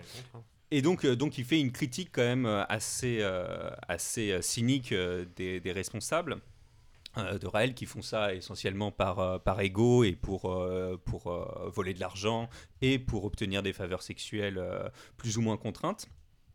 Euh, là où et là où c'est assez proche de la vraie secte raélienne, donc dans le dans le roman, il s'appelle les les Elohim, les Elohim, Oui, les bah. Él- Elohimites. Et euh, en fait, il décide d'investir dans le clonage. Dans, Euh. dans la secte de Raël, il s'appelle les Elohim. Voilà, C'est- mais là, c'est. C'est pour ça, c'est euh, une transposition vraiment C'est les transparente dieux, les des. Raéliens, je crois. hein, donc oui, effectivement. Euh, Donc, euh, la secte, pour, de- pour euh, vraiment, euh, elle, elle essaye de- d'investir dans le clonage. La différence qu'il y a avec la réalité, c'est que euh, leur, euh, leur objectif transhumaniste, du coup, fonctionne. Et qu'il y a bel et bien des clones qui apparaissent derrière pour des mauvaises raisons. Alors, c'est ça qui est, je trouve, assez intéressant dans, ce roman vis-à-vis du, du transhumanisme, c'est qu'il décrit parfaitement comment est-ce que euh, ce rêve, euh, euh, qui est assez général de la quête de l'immortalité, euh, peut induire un certain nombre de comportements pervers, euh, rendre vulnérables un certain nombre de personnalités qui ne sont pas forcément idiotes. Il y a, en fait, dans la, secte, il y a, à la fois des victimes pures euh, qui, sont, qui sont abusées, il y, a des, euh, il y a des naïfs, et il y a aussi des cyniques, comme le, personnage principal, qui décident d'y adhérer un peu et qui décident de pas trop condamner en fait euh, ce qu'ils peuvent voir euh, par faiblesse. Donc c'est ça qui est assez intéressant sur ce que ça traduit de la manière dont le transhumanisme euh, peut euh, aujourd'hui être euh, perçu par, notre société. Et je trouve, ça, je trouve que c'est intéressant euh, là-dessus. Il y a eu une tentative, enfin non, il y a eu un vrai film. en fait, Welbeck avait, avait changé de maison d'édition à la condition d'avoir l'argent pour produire un film par lui-même de, de ce roman. En réalité, il en a fait une espèce de suite euh, complémentaire. J'ai pas eu le courage de le regarder, hein, je te. Voilà. Euh, Oula, il c'est un paraît mauvais que- signe, ça. euh, c'est- c'est c'est di- c'est C'est discutable. Il Welbeck, paraît que c'est très c'est très icono- enfin c'est très étrange. Euh, et du coup, il y a des gens qui, la plupart des gens trouvent ça nul, euh, mais il y a des gens qui le défendent. Plus intéressant sur ce sur cette œuvre, il y a Iggy Pop qui a fait un album euh, de musique qui s'appelle Préliminaire, qui est inspiré en partie de la possibilité d'une île. Et pour la petite anecdote, c'est Marjane Satrapi, l'autrice de Persepolis, qui en a fait la couverture. Enfin voilà, Euh, l'album de d'Iggy Pop est assez intéressant. Il chante euh, certains passages en français. Enfin c'est c'est c'est- c'est curieux. Iggy Pop et Welbeck sont devenus très potes à la suite de ça d'ailleurs. Ils ont fait un documentaire ensemble. Bref, il y a, il y a- il y a- c'est c'est intéressant, mais là on s'éloigne beaucoup du transhumanisme. Et il n'y a pas Elmer Footbeat qui a fait Daniel Lalin aussi? Daniel 1. oh là là.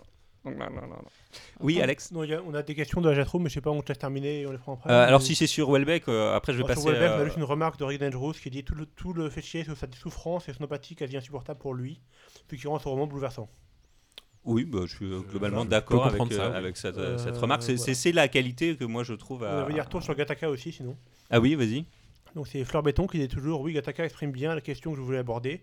Dans une société capitaliste inégalitaire qui n'est pas capable de garantir une assurance santé pour tous, la logique transhumaniste laisse présager un monde où les inégalités seront inscrites dans nos corps en plus, de plus en plus, dans la société encore plus inégalitaire. Voilà. Bah, le- pour moi, Gattaca est avant tout une critique des systèmes. C'est-à-dire, euh, il en critique un en particulier qui a un, un système euh, imaginaire, mais il, montre comment est-ce que même avec des bonnes volontés, même avec des, des- des- des garde-fous supposés, euh, finalement, il y a des biais et il y a des laissés pour compte. Et, euh, et après, il raconte une histoire personnelle de dépassement de soi, etc. Mais, euh, mais c'est vrai que pour moi, euh, Gattaca est toujours actuel, euh, notamment pour ça. Oui, Voilà, à ce sujet-là, simplement, il y a un certain nombre, euh, enfin, en particulier quand on regarde dans ce qui est vendu par certains transhumanistes et dans les certains œuvres de fiction transhumanistes, il y a un côté, on n'est plus du tout dans le capitalisme ni euh, quoi que ce soit inégalitaire, on est dans une société d'abondance, par exemple, on est une société qui est euh, post-capitaliste en tout cas. Et je veux dire, ils évacuent un peu le problème sous le tapis à ce Voilà. niveau-là. Mode, personnellement, euh, ça va également permettre de résoudre tous les problèmes économiques, etc. Et tout. voilà. Bon, après, c'est toujours la question de comment y aller, et c'est toujours pareil. C'est la- une bande de, euh, de millionnaires euh, qui ont réussi la société, qui vont changer la société euh, Voilà, globalement, c'est un, un peu d'un poncif de la science-fiction. C'est on trouve un remède parfait à tous les problèmes du monde, mais globalement, les méchants euh, qui ont le pouvoir décident de se l'approprier pour eux seuls au lieu de le partager avec tout. On retrouve ça aussi Oui. dans euh, dans euh, là les, les aliens bleus euh, de James Cameron. euh, Avatar. dans Avatar, c'est un peu, c'est un peu toujours ces mêmes idées de. Oui, David? Ah oui, non, pardon. Euh, bah donc je vais enchaîner sur la série de BD qui est beaucoup moins connue. Euh, Moi-même d'ailleurs, j'ai lu que quelques tomes et ça fait bien 10 ans. Alors ça s'appelle Dallas Bar. Euh, et c'est une BD de Joe Haldeman et Marvano, paru chez Dupuis. Alors le premier tome en 96 et le dernier qui termine l'histoire en 2005. Euh, donc c'est déjà un peu ancien.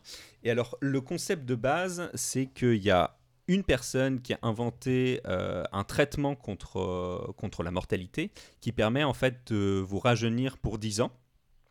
Et on suit euh, son ami, qui s'appelle donc Dallas Bar, euh, qui est l'héros éponyme, et qui a 132 ans, et qui est à la limite de son tout dernier traitement. Donc il va récupérer ses 132 ans d'un coup, si jamais il n'est pas traité de nouveau très vite, pour 10 ans.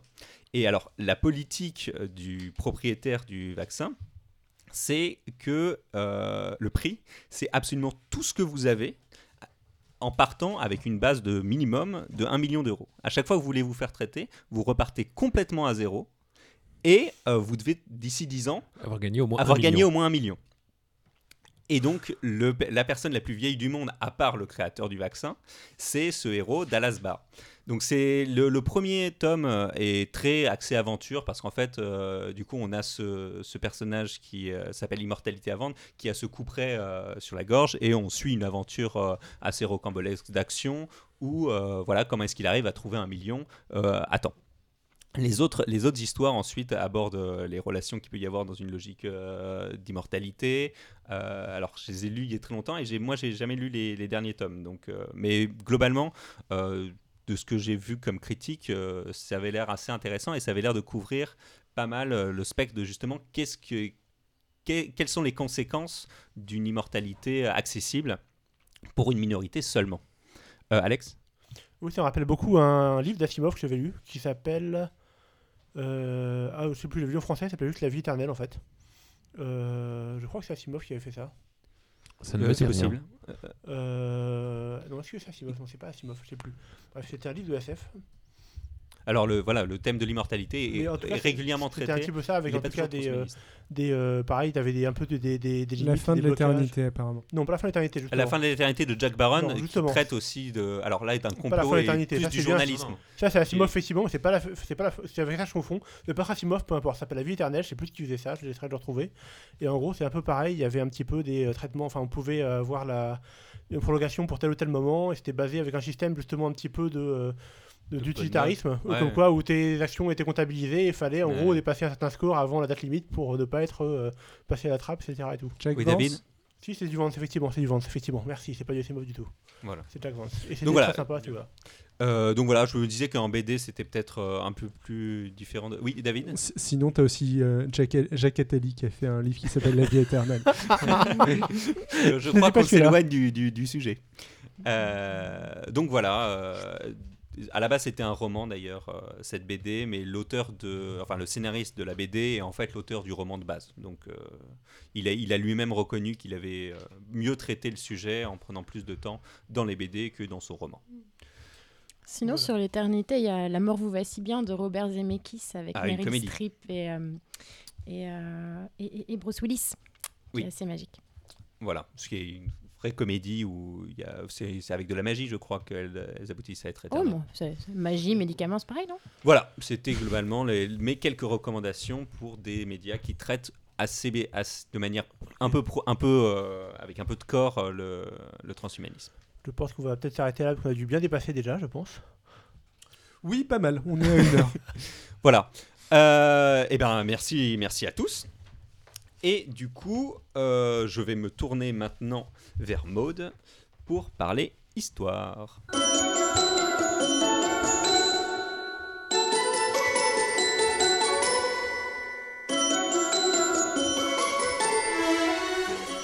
Merci, merci. Alors aujourd'hui, je vais vous raconter l'histoire de Sainte Lucie. Si vous nous suivez depuis l'épisode 1, vous connaissez mon intérêt presque inquiétant pour Saint-Denis et le saint qui porte sa tête dans ses mains. Eh Bien aujourd'hui, je vais vous parler d'une autre représentation bien glauque, la sainte qui porte ses yeux dans une boîte. Je vous mens un peu la vraie raison pour laquelle je me suis intéressée à cette sainte, outre son aspect creepy que j'affectionne, c'est pour la bouffe. Et ma manie assez insupportable de dire les mots italiens avec un mauvais accent. Insupportabile Mon Dieu. T'es pas au bout de tes peines. Et un jour, à force de saouler tout le monde à hurler Santa Lucia des Galbani à chaque fois qu'on me proposait de la mozzarella, la curiosité a pris le pas et c'était le début d'un long voyage sur Wikipédia. Oh non Pardon, pardon à tous les gens italiens, pardon. Et aussi à nos auditeurs. Italien ou non En général. Je dirais pardon à la fin. bon, alors, c'est une légende hein, autour d'un personnage historique. Donc, il y a plein de, versions euh, différentes. J'ai choisi ma version préférée et puis c'est tout. Il était une fois une jeune femme sicilienne qui s'appelait Lucia et qui vivait avec sa mère à Syracuse vers l'an 300, sous le règne de l'empereur romain Dioclétien. Sa mère étant très malade depuis plusieurs années, elle décide de la mener à Catane, devant le tombeau de Sainte Agathe. Sainte Agatha Pour lui demander la guérison. Car elle avait de grands pouvoirs. En effet, elle ne voulait pas épouser le proconsul de Sicile, donc il l'a fait mettre en prison et torturer, notamment se faire arracher les seins à la tenaille, si bien qu'elle en mourut, provoquant un tremblement de terre. Un an plus tard, elle protégea Catane d'une éruption de l'Etna. Grand pouvoir, Tu parles de Santa Agata. tout à fait. Les fameuses saintes martyrs. Il y en a beaucoup à cette époque-là qui ont eu des trucs comme ça. Oui, celle-là, c'était il y a 50 ans avant à peu près. Voilà. à l'appel. Euh, voilà, donc elle a, pri- elle a fait euh, des prières avec sa mère euh, devant le tombeau de Santa Agata.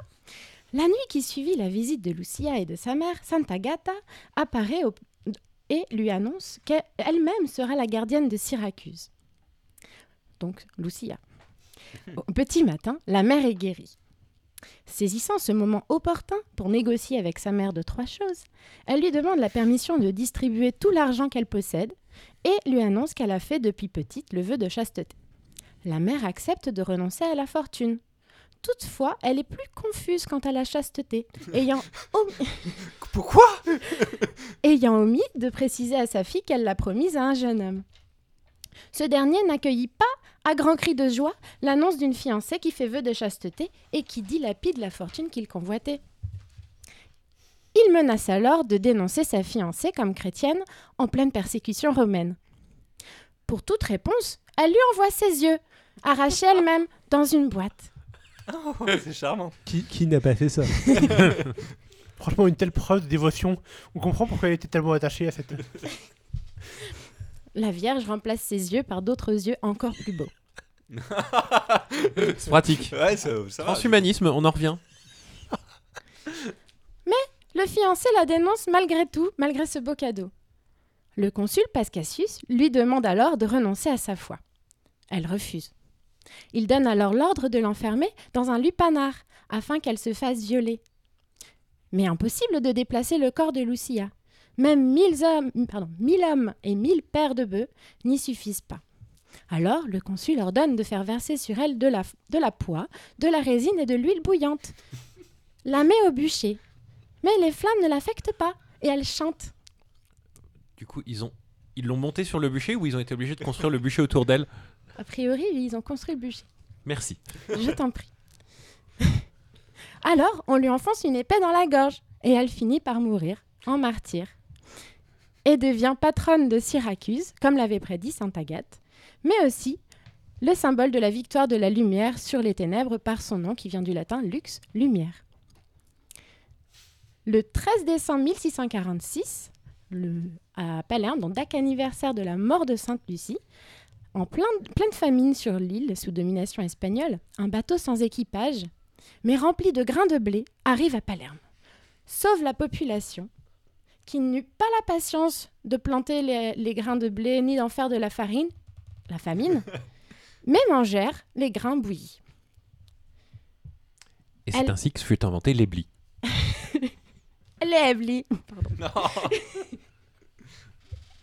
Elle aurait même accompli à nouveau ces miracles en 1763 à Syracuse. Toujours est-il que depuis ce jour, chaque 13 décembre, à la Sainte-Lucie, à Palerme, mais également dans beaucoup d'endroits du monde, on ne mange pas de farine de blé, donc ni pasta, ni pano, et on mange du blé bouilli pour commémorer ce miracle. Dans certaines régions d'Italie, elle apporte aussi des cadeaux aux enfants sages à dos d'âne volant. Oui, bah oui. Des yeux? Je sais pas, moi. C'est Dans pour la les soupe. enfants pas sages. Les, les yeux de Pâques. Santa Lucia is watching you. Mais les enfants ne doivent pas la voir, sinon elle leur jette de la cendre dans les yeux. bah oui, normal. On est sûr que c'est une sainte et pas un dieu païen euh Il y a une différence. Ça dépendait quel saint. Dans de nombreux pays autour de l'Allemagne, elle s'appelle Christkindl et elle accompagne souvent Saint Nicolas avec le père fouettard pour décider si l'enfant sera puni ou récompensé. Elle, c'est la yeux. good cop. hein. Parce qu'en fait, le secret du succès de Santa Lucia, c'est qu'elle est multifonction. C'est la sainte de la lumière, de l'abondance, du calendrier de l'Avent. Il y a toujours une bonne excuse pour faire la fête avec Santa Lucia. Elle est partout. Et quand on vit dans un pays où à partir de fin novembre, les nuits durent environ 22 heures, on est content de fêter le retour de la lumière mi-décembre. L'espoir, en tout cas, du retour de la lumière. Et quand on aime manger à s'en faire péter le bidou, direction Palerme, mes amis. Interdiction de manger du pain et des pâtes, mais aussi obligation de manger tout le reste. C'est le grand jour de la cuccia. Cuccia, pardon. J'arrête, je, je me suis fatiguée toute seule. Bouillie de blé, sucré ou salé, traditionnellement faite avec de la ricotta et des fruits confits, mais aussi les fameux arancini, les boulettes de riz farcies et panées, les pardon les Italiens, des croquettes panées à base de pommes de terre et d'œufs, les panelle, beignets de pois chiches, les raschiature, qui sont faits avec les restes des deux précédents, du riz au brocoli, du riz au four, du gratto, du gâteau de, pommes de terre et du vino cotto, de la crème de vin cuit. Et le, euh, le, le dicton, c'est pour la Sainte Lucie, tu prends 3 kilos et tu ne les perds plus. Pour de vrai? bah, c'est le dicton. Donc ça fait un peu peur. Avec parcimonie, les teufs à Palerme, parce que 60 kilos tous les 20 ans, c'est un peu, c'est un peu tendu. Ils reviennent avec Noël, hein, souvent. Ce- ceci dit, après, tu maigris en offrant tes yeux. bah oui, Alors toi, si t'as des yeux qui pèsent 3 kilos, quand on a les yeux plus gros que le ventre, euh, ouais, c'est pas mal. Bon. Et c'est là que les auditeurs qui ont de la suite dans les idées comprennent pourquoi Galbani a appelé sa mozzarella ainsi, parce que Santa Lucia, ça veut dire bouffe. Voilà. bravo. C'était vraiment très intéressant. Et est-ce que c'est la, la sainte patronne des, euh, des espions? Euh, pas à ma connaissance. C'est la Parce sainte que- patronne de pas mal de choses. Alors, les malvoyants, Ouais. les électriciens, les ophtalmologistes, les opticiens, euh, Ouais, les, les commerçants, les écrivains. Donc, si vous voulez prier pour que le- les Game of Thrones sortent, c'est Santa Lucia. Et tous les martyrs. Pour, pour qu'ils refassent la Pensez à envoyer 8, des yeux à Georges. R. Martin. Non, mais je pensais aux espions parce qu'elle avait clairement un œil partout. Ah là là, qu'est-ce qu'on rigole. Effectivement. Euh, est-ce qu'il y a des gens qui ont des questions sur Santa Lucia? Ou sur mon accent Sur ton accent, il y a beaucoup de questions. T'as promis de t'excuser d'ailleurs. Ah oui, pardon. Pardon, pas qu'aux Italiens, mais au monde. Il n'y a pas de question de Ce, la. ce- qui est marrant, c'est Oui. que naturellement, Maud s'est excusée pendant sa chronique, mais juste une fois Ah, sur un mot, Un sur mot. un mot Bah, précis. Je sais que je le prononce mal, mais je sais pas à quel point. Et mais les autres aussi, tu les prononces mal de manière très flagrante. Tout le reste, non. C'est c'est un peu Mais ça. celui-là- C'est celui-là, ah, bah, ah, pardon. Ah, il y, a des- il y a des limites à ne pas dépasser. Moi, je m'excuserai plus jamais, voilà. Très bonne politique. Eh bien, merci Maud. Merci, tu as merci. quelque chose à ajouter, non? Ah bah plein de trucs, mais on Ah, n'a pas le oh. temps. Si, on a un Si, peu de peut temps. Euh, s'amuser. Da- David n'est. Ah non, Da- Non. j'ai mal interprété Ah bah le voilà. hochement de tête de David. Euh, donc, on n'a pas le temps. Désolé. Si vous avez des questions sur Santa Lucia, euh, vous pouvez les poser. sur le- pardon. Non. Euh, vous pouvez les poser sur le truc où on viendra en discuter sur Discord ensuite. Eh bien, merci Maude, et c'est au tour d'Adrien, du coup, de nous parler sujet de société.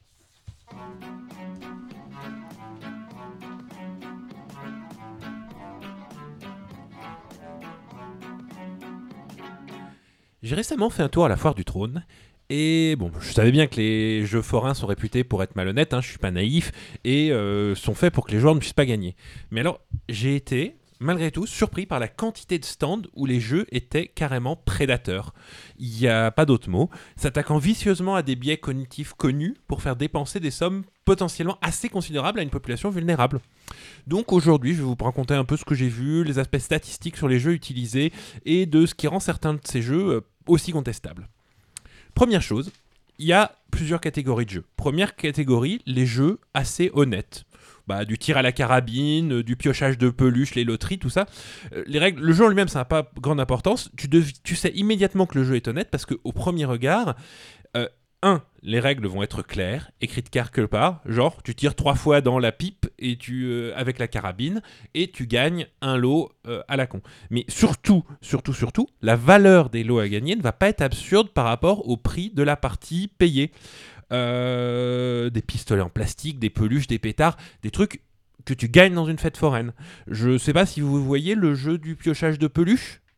Avec la pince Oui, assez bien. Enfin, Non, pas avec la pince. Avec la pince, Ah. avec des cordes. avec les cordes. Ah non Et ben, Non, non. en fait, c'est. euh, tu veux raconter David? Bah, t'as euh, tout un tas de peluches euh, présentées, on va dire, sur une espèce de gros escalier de tailles euh, diverses, qui sont accrochées par des cordes qui se rejoignent ensemble dans une espèce de tuyau qui ressortent de l'autre côté. Tu dois tirer sur l'une des cordes et là, tu obtiens la peluche à laquelle est attachée. Ah, D'accord. Alors. La petite feinte étant ce petit tuyau qui cache quand même euh, Oui. le- bah, c'est un jeu. on pourrait tu- par exemple penser que euh, il y a euh, plein de cordes de Qui grosses peluches qui en fait n'aboutissent nulle part. Voilà. Alors en gros, les cordes que tu vois, elles sont toutes reliées à des très grosses peluches qui vont faire très envie aux enfants. Et quand tu tires sur le câble, bah tu tires une toute petite peluche qui était, elle, pas visible au moment où tu l'as fait. Et euh, bon. Globalement, je suis à peu près sûr que aucune ou presque des cordes qui arrivent devant les utilisateurs ne sont vraiment reliées aux grosses peluches, mais que tu ti- tires une corde de euh, quand tu tires, globalement, tu vas toujours tirer une petite peluche. Oui, tu obtiens quand même la récompense Voilà, à peu près ce que je- équivalente voilà, et la prix. récompense est à peu près équivalente, à mon avis. De... Ça coûte La- 4-5 euros, tu obtiens une peluche À à 3 2-3 euros, euros. ouais, voilà, euh. Non, plutôt à 50 centimes. Oh Mais ça, c'est honnête. Ça, c'est honnête. Je, je suis pas en train de dire que ça joue un peu sur l'envie. Et globalement, pour gagner les grosses peluches, il, faut, te les donne une fois que tu as tiré soit un nombre suffisamment de fois euh, la corde, soit en échange de, euh, d'assez de petites peluches. Enfin voilà. Ce deux entourloupes honnêtes. Euh, euh, c'est tout à fait normal que ce soit rentable pour le forain. C'est un peu ça la magie de la fête foraine. Mon problème, c'est qu'il y a des jeux beaucoup moins innocents que ça. Donc, on passe à la catégorie des jeux borderline, les jeux qui vont te faire miroiter des lots à la valeur monétaire violemment exagérée par rapport au prix d'une partie et qui vont avoir des mécanismes addictifs terrestres pour te dépenser, pousser, à dépenser beaucoup plus que tu n'avais prévu. Un peu comme les jeux mobiles freemium où euh, ce, sont des, stands qui vont te faire très peu d'argent sur la majorité des gens qui joueront une partie ou deux avant de se rendre compte que c'est pas possible et euh, beaucoup d'argent sur des gens qui vont s'acharner pour obtenir le lot qui sont sur le point de gagner, ils en sont sûrs. Alors, le premier jeu que j'ai vu, c'est le jeu des dés. C'est un jeu où, euh, d'une façon ou d'une autre, tu vas te retrouver à lancer 6 dés. Et en fait, selon la combinaison de... que, que tu résultante, tu as peut-être la possibilité de gagner des lots vraiment très très chers. Il y avait des consoles de jeux, des ordinateurs Apple, euh, évidemment. Pour gagner, euh, évidemment, vous savez donc que les, com- comment ça fonctionne les dés. Tu as des combinaisons extrêmement probables Ouais. et des combinaisons extrêmement Extrêmement rares. improbable. ouais. Et évidemment. Genre, pour faire 6 avec 6 dés, il n'y a qu'une seule possibilité. Ouais. Faut, tout, faut que tous les dés fassent un 1. Du Euh, pareil pour 36, il n'y en a qu'une seule. Par contre, pour 21, tu vas avoir plein de possibilités différentes de combinaisons de les chiffres de 1 à chiffre. chiffres qui vont pouvoir faire écrits, 21. euh, écrits, Voilà. Et bah, j'avais fait le calcul euh, un petit peu comme ça, mais pour faire 6 par exemple, il y a une chance sur 46 656. Donc à peu près une chance sur 50 000. Euh, pour gagner la console, fallait faire 6 par exemple. Et euh, donc euh, une chance sur 50 000 pour une partie à 5 euros. Euh, pour une console à 400 euros, en comptant Hey large. Bah, euh, Statistiquement, c'est rentabilisé. L'espérance de gain est plutôt du côté du. euh, Et, et ça, c'est uniquement si le jeu n'est pas truqué. Parce que moi, si j'étais eux, je m'arrangerais pour qu'un des dés soit pipé et ne puisse faire ni 6 ni 1. Et là, on retire vraiment le grand, totalement la chance de euh, se perdre les lots qu'on n'a pas envie de perdre. Bon, franchement, euh, à 400 euros pour 50 une chance sur 50 000, euh, t'as pas besoin de, le tru- de truquer le truc. Non, De ils n'ont pas besoin. Mais ce serait. Mais Enfin, je veux dire, c'est quelque chose Ça qui semble serait être un risque important de- de- d'être accusé de, de tricherie alors que t'en as juste pas besoin. accusé mais- par qui? Mais euh, ceci dit, euh, c'est pas tout à fait ça parce que quand tu jettes le dé, tu sais pas pour quel, pour quel, euh, pour quel objectif tu as. Si jamais en voulant faire 6, t'obtiens 27 et que 27 y a un lot, tu gagnes quand même quelque chose. Tout à fait. oui, tout à fait. Donc, euh, pour le, le risque n'est pas tout à fait. C'est pour ça que j'ai pas dit que c'était. ouais, si, ce n'est Tu, que tu feras jamais 6, mais tu gagneras quand même quelque chose. si ce n'est que les lots n'ont pas la même valeur en Mais bien fonction sûr. des chiffres. Et Ah, qu'il n'y a pas des lots pour tous les chiffres. Absolument. Et euh, Ah oui. du coup, c'est plus gênant. Voilà. Et euh, bah donc, euh, néanmoins, et encore, le, le truc, c'est que ces, lots- ces, ces- ces stands-là comptent sur beaucoup de passages. Donc, il faut quand même qu'il y ait des gagnants. Et je suis resté à côté, on était avec David, on est resté à côté un moment. Et euh, il y avait un lot qui, moi, me, sur un des chiffres qui me semblait assez probable, il y avait écrit caméra GoPro. Sur un chiffre qui était quand même pas mal. il y avait écrit caméra GoPro. C'est vrai. Par contre, et je l'ai vu gagner. C'est-à-dire, j'ai vu le, le- j'ai vu Quelqu'un faire le bon chiffre. quelqu'un faire le bon chiffre et le forain annoncer et c'est une caméra sport qui est gagnée. Vous notez la petite différence dans ce qui a été annoncé dans, dans- dans la- Et euh, donc j'étais et je, je me disais waouh euh, pas mal une GoPro euh, et donc j'ai vu le forain prendre le lot et le donner. Il n'y avait pas écrit GoPro sur le truc, je regardais, il y avait écrit caméra 4K. Moi j'avais mon téléphone portable, j'ai rapidement euh, noté la référence, je l'ai trouvé sur Wish, exactement la même caméra, pour 20 euros. Ah, Et alors donc si sur Wish il est à 20 euros, ça veut dire que sur Alibaba, si tu l'achètes par 10 000, il est à 10 euros. Et à mon avis, si la fête foraine, voilà, si la fête foraine s'est acheté un bon gros carton, un, un, un container de tous les lots et l'a fait venir de Chine, il y a gravement moyen que ce soit très rentable de faire gagner une fois de temps en temps euh, ces trucs-là et de les distribuer en en parlant pendant une demi-heure pour faire venir des gens. ah Bill. Donc pour l'instant, j'étais encore dans la partie semi-honnête. Et en fait, ce qui m'a fait tiquer, c'est que, euh, en fait, si tu tombais sur... Il n'y avait pas de perdant. Il n'y a pas Ouais. de perdant. Ah, bah, bien sûr. Parce que même si tu tombes sur quelque chose sans lot, Ah. tu gagnes la valeur de, ce, de ta combinaison en points. Ok. Et si... Comment... Qu'est-ce que tu fais avec tes points? Bah tu peux les échanger contre des lots. Oh. Et il y avait un, il y, avait un truc qui m'intriguait beaucoup, c'était un, classeur. un classeur écrit- rempli de, de papier écrit à la main, avec écrit, alors, l'eau à 100 points, porte-clés, truc de merde, truc de merde, euh, Ouais. l'eau à 200, page suivante, l'eau à 200 points, pas l'eau à 1000 points, et l'eau à 10 000 points, ça y est, t'avais enfin la console. Ah oui.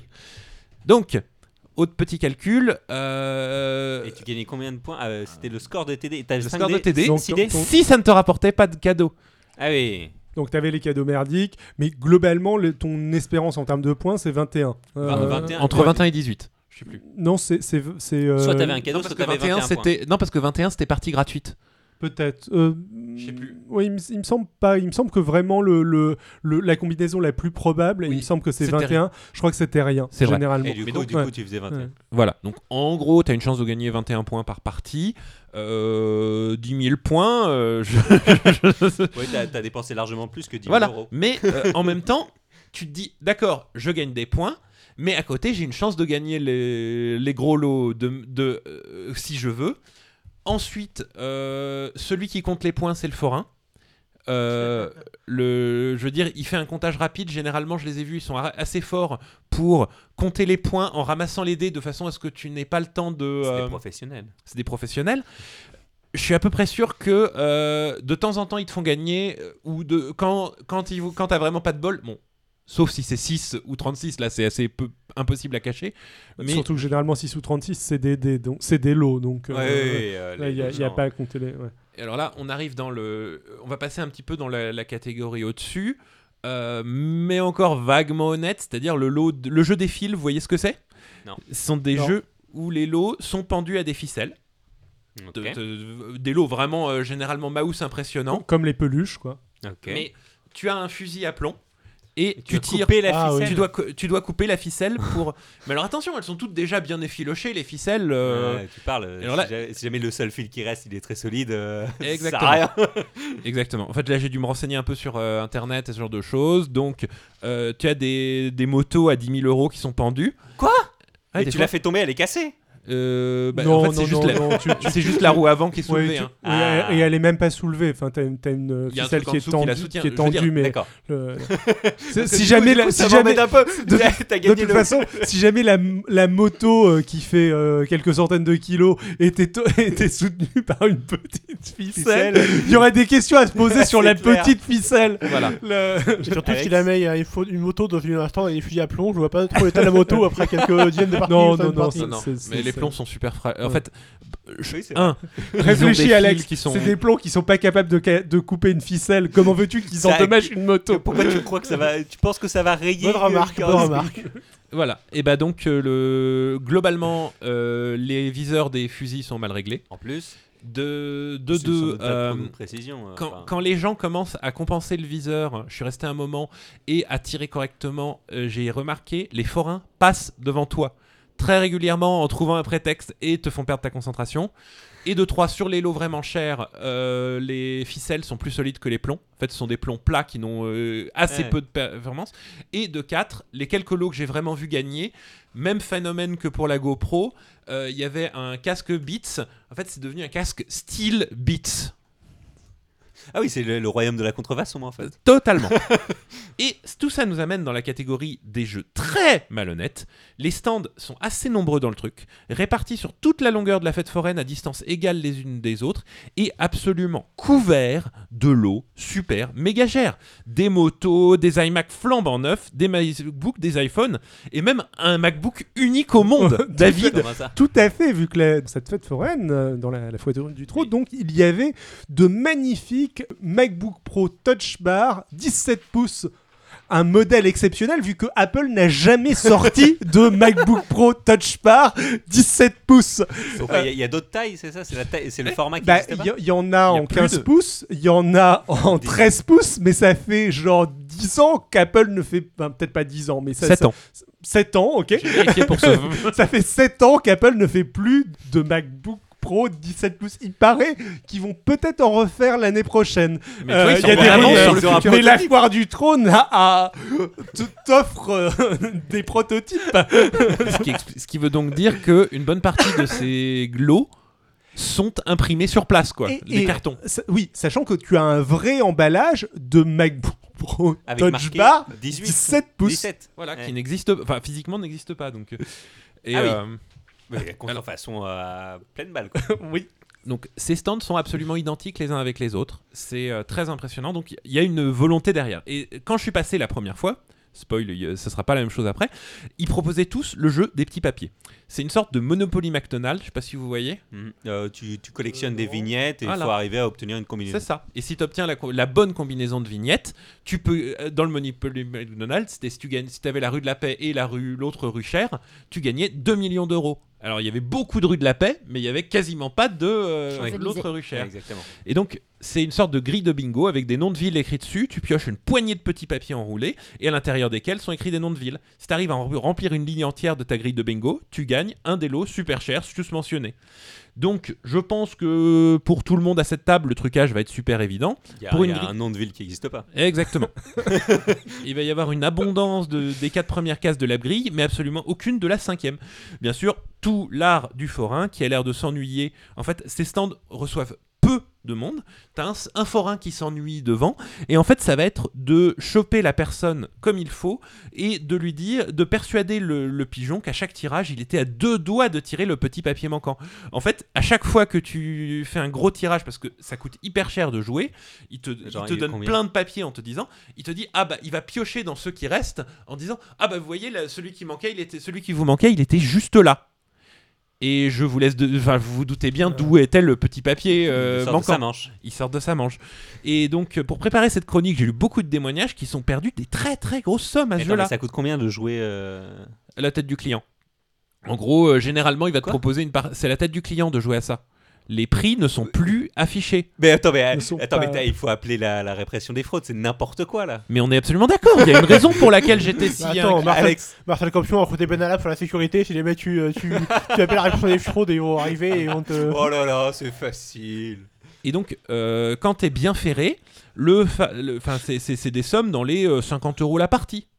C'est euh, Ah ouais. Et quand tu commences à avoir perdu dans les 200 boules, quelque chose comme ça, le forain commence à te faire croire, oh bah, il est vraiment désolé pour toi, il a envie de te voir gagner parce qu'il a pas beaucoup de clients et ça lui fera bien de la publicité, quelqu'un qui gagne un gros lot. Surtout que j'imagine qu'il est gentil avec toi, il te fait tirer quelques papiers en plus. Oui, il te donne toujours des petits papiers en plus. Donc, ce qui arrive Allez. très très souvent, il te propose la partie de rattrapage où il va prendre un tas de 50 papiers qui va séparer en deux grossièrement et te propose pour 200 euros de juste choisir un des deux tas Voilà. où il y a forcément un des papiers gagnants parce qu'il l'a mis dedans et tu l'as vu. Et euh, si tu te prends le papier gagnant, il te rend ta mise originale plus le lot que euh, tu espérais Vraiment gagner super sympa. ton hein. gros MacBook. Ah, vraiment, vraiment, on Et, sent euh, que le mec il est pas au boulot. Euh, assez étonnamment, sur aucun des forums que j'ai fait, aucun des témoins n'a gagné ce jeu de rattrapage. euh, C'est un bon taux quoi. Par contre, euh, voilà. Non, mais c'est. Alors qu'il y avait un MacBook Pro Touch Bar 17 pouces à gagner, les pauvres. Bah, il a perdu combien David euh ah bah, ce, ce- ce MacBook unique au monde, David, il était à fond dessus. hein. Je le voulais. Et euh, Je comprends mieux les soucis techniques. C'était aller revendre le cuivre, c'est ça? Les, les victimes de ces manipulations sont généralement des gens pauvres qui ont aucun espoir, enfin, pour qui ce serait inaccessible d'acheter euh, ce genre de choses, euh, l'ob- l'objet qui les fait rêver sur le moment, la moto, le MacBook, et euh, qui se retrouvent à dépenser parfois un mois de salaire. J'ai vu des 1200 euros, j'ai vu des. Ce qui est impressionnant, c'est qu'il y a aussi pas mal de victimes qui viennent dire euh, qu'est-ce qu'ils demander ce qu'ils ont mal fait et pourquoi ils n'ont pas gagné, qui sont persuadés que le forain était de leur côté que euh, voulait vraiment leur voir gagner, il était choqué de les voir perdre, euh, et ça marche très très bien. Je suis, enfin, Enfin, c'est- les- le, le forain doit être d'avoir un bon sens social, être parfait, bien lire les expressions. On est pas. Utiliser les techniques de. euh, On est d'accord. Et donc j'ai été extrêmement choqué. On parle de la foire du trône, on parle de la plus grosse fête foraine de Paris. Euh, on parle de quelque chose qui est euh, autorisé par la mairie de Paris. Et il y avait, oui, plus ou moins autorisé, mais euh, et il y avait une quantité de jeux de- d'arnaques qui ne sont, enfin ça, ce ne sont même plus des jeux. Non, ce bah là, sont des arnaques proprement dites. C'est le bon taux. Et le- le- il y a pas mal de gens aussi qui, s- qui, qui disaient dans les forums. euh, si les lots sont montrés par les forains, c'est qu'il y a forcément un, de les moyen de les gagner parce qu'autrement ce serait interdit. Bah euh, oui et non. L'autre Bah, il y a un moyen de les gagner, mais il suffit qu'ils enlèvent les papiers et il n'y a plus de moyen de les gagner. euh, Enfin, voilà. C'est facile à biaiser. Voilà. bah oui, L'autre chose qui m'a impressionné, ces forains-là ont des lecteurs de cartes bleues. Alors qu'on est sur des, des trucs qui sont fortement illégaux, enfin immoraux et tout ça, ils ont quand même des lecteurs de cartes bleues, donc de un, lecteur de carte bleue Voilà, un lecteur de carte bleue pour prendre le paiement massif qu'ils vont demander pour la partie bonus et pour que le jeu- la personne n'ait pas à réfléchir à aller à un distributeur. Bah, pourquoi ils n'auraient pas le droit d'avoir une, euh, Bah, un moyen de paiement Parce les- que ça veut donc dire qu'ils ont un contrat avec une ça. banque, Bah oui. ils ont un contrat avec une banque alors que leur jeu est à 100% une arnaque. Donc la grande question que je me pose, qui leur a donné ces lecteurs de carte bleue Quel contrat avec quelle banque ils ont pour ça? C'est peut-être géré directement au niveau de la foire et pas au niveau des, euh, des Je suis forains à peu près sûr. individuels, je pense. À mon avis, c'est géré au niveau de la foire parce que ces jeux sont ayant le même branding, le même design, les mêmes méthodes, ont forcément euh, une, une autorité centrale. Donc il doit être plus difficile à traquer comme ça. Euh, autre euh, élément qui fait que. Est-ce que j'ai encore le temps? Euh, vas-y, mais pas beaucoup, mais vas-y. Ok, ça pourrait tomber. Bon, donc autre élément, je suis revenu le- la- une semaine suivante pour, pour revoir un peu. Et en fait, tous ces stands avaient changé. Les stands de jeux des petits papiers, vous avez vu ça? Non, nulle part. En fait, ils avaient tous d'un coup euh, changé d'apparence et ils étaient devenus le jeu des cinq palais. Et alors, le jeu des cinq palais, c'est quoi? Eh ben, c'est ils ont un grand cercle dessiné sur le sur, leur euh, truc devant et euh, on te donne cinq plus petits palais en forme de cercle et tu dois entièrement recouvrir le cercle par avec tes cinq plus petits palais. Euh, C'est vrai, c'est désolé. impossible. Alors, c'est quelque chose qui est impossible, si- en fait, qui est possible uniquement si les plus petits cercles ont une taille minimum. Ça, c'est un problème mathématique connu. Et euh, Évidemment, c'est pas le cas. évidemment, c'est pas le cas. Je suis allé faire le tour. C'est impossible de gagner. C'est physiquement impossible de gagner. Alors, les deux méthodes, le forain, bien sûr, il te montre immédiatement et pour te faire gagner. Donc là, il y a deux méthodes de trucage par les forains. Euh, soit ils utilisent pour la démonstration des palais légèrement plus grands, c'est impossible à voir de toute façon, euh, reconnaître ouais. le diamètre de truc, et ils te les échangent à la main. Ça, j'ai vu des témoignages de gens faisant ça. Soit il y en a qui sont un peu plus doués et ils savent faire la démonstration avec des palais qui ne peuvent pas marcher. Parce qu'en fait, il y a une, il y a un des arrangements de palais pour recouvrir le plus gros cercle qui laisse un trou qui n'est visible que d'un seul côté. Que d'un angle, ouais. Et euh, donc, sauf quand, et- le, quand le client fait trop attention, généralement ils lui disent de dégager un peu euh, violemment pour lui faire peur. Et là aussi, il y a des gens qui sont qui s'acharnent extrêmement euh, énervés avec à, à essayer de jouer parce qu'ils sont persuadés qu'ils ont raté pour un tant soit peu. Et euh, donc voilà. Et euh, donc tous ces jeux s'étaient transformés. C'est magie, c'est la magie des fêtes foraines. Et encore une fois, euh, sur les témoignages, bah, j'ai sympathisé avec le forain. Alors, il avait vraiment envie que je réussisse. Euh, euh, j'ai aussi vu ça. J'ai vu des témoignages de forains se faisant passer pour des gagnants sur ce jeu-là. C'est des belles pratiques. Euh, ceci dit, euh, j'imagine que c'est le cas pour certains forains. euh, c'est pas le cas pour absolument tous les forains. Il y en a qui, Je sais. qui font. euh, Je ne sais pas, mais en tout cas, les forains qui pratiquent ce jeu-là, Ah oui, non, non, mais il y a, il y a d'autres jeux dans les fêtes foraines. Après, faut pas la mettre non plus est-ce que tu as forains aussi des, jeux honnêtes sur ta Eh oui, parce que j'ai j'ai commencé par ça. Oui, Vous avez déjà oublié Oui, mais si, Oui, ça- il y a des ah, jeux- Il y a, il y a des J'ai pas détaillé. attractions. Sort of, oui. Il y a des Oui, oui. attractions aussi où tu Les payes. euh, Ouais, mais du coup, ça en devient le business model des fêtes foraines, si c'est ça, n'est pas d'amener les gens pour jouer à des attractions et bouffer du truc, c'est d'utiliser les attractions et les jeux honnêtes pour attirer un max de gens vers les jeux qui rapportent beaucoup, qui sont malhonnêtes. Je- Il y en a beaucoup trop pour que ce soit un side effect. Attraction, ça veut dire attirer des gens. Oui. Oui, David? En parlant d'attraction honnête, on en parle de notre maison aux fantômes euh, Ouais. qui durait 20 secondes et. euh, ouais, on a- Mais bon, elle était discount, c'était la moins chère du jeu. On a, C'est vrai, on a Ah ouais, non, testé mais voilà, si vous. si vous- Mais euh, donc, euh, les- les- la, la quantité de jeux extrêmement malhonnêtes est telle que euh, c'en est vraiment impressionnant. Après, après, je sais pas si tous Les les, jeux honnêtes forains sont- sont... regroupés dans une seule entreprise. Je ne sais pas la structure juridique. Euh, je sais C'était- pas s'ils sont. euh, J'aimerais euh, beaucoup. Si j'ai plus d'informations, je ferai un sujet plus en détail. Mais en tout cas, euh, faites attention à vous et. euh, on Mais je. Oui. Voilà. Euh, Yassir dans le chat nous disait que sur le phénomène des GoPro Oui. qui se transforment en, En GoSport. en GoSport Wish, euh, t'avais aussi les Vita qui se transformaient en Pub Station. Et il disait aussi que sur les, les jeux des ficelles, il suffit, il faut pas forcément que la ficelle soit hyper résistante, il suffit qu'elle soit relativement élastique Oui. pour ne pas casser. Oui, oui. Enfin, il y a- il y, a plein Il y a différents moyens de- qui, qui permettent de d'aboutir au donner même, résultat. La sensation. Mais ça, c'est, c'est- ça Voilà. pour moi, ça fait partie du, du jeu. Quoi. De donner l'illusion que c'est facile, alors qu'en fait, non, c'est, c'est compliqué vu que sinon, ils te le donneraient pas à 5 euros. Voilà. quoi. Et donc des jeux honnêtes, c'est ceux qui te font gagner des trucs qui valent pas grand chose et qui Oui. ne te donnent Oui. et qui te jouent pas dans le, les jeux addictifs, dans les comportements addictifs ou euh, dans le rêve. Mais je pense qu'il est temps de passer à la dernière séquence de l'émission, n'est-ce pas? Eh bien oui, euh, tout à fait. Merci du coup à Adrien de nous mettre en garde contre tous ces, ces comportements euh, illicites, probablement. Et donc j'appelle à mes côtés Alex, car nous allons à présent vous parler culture.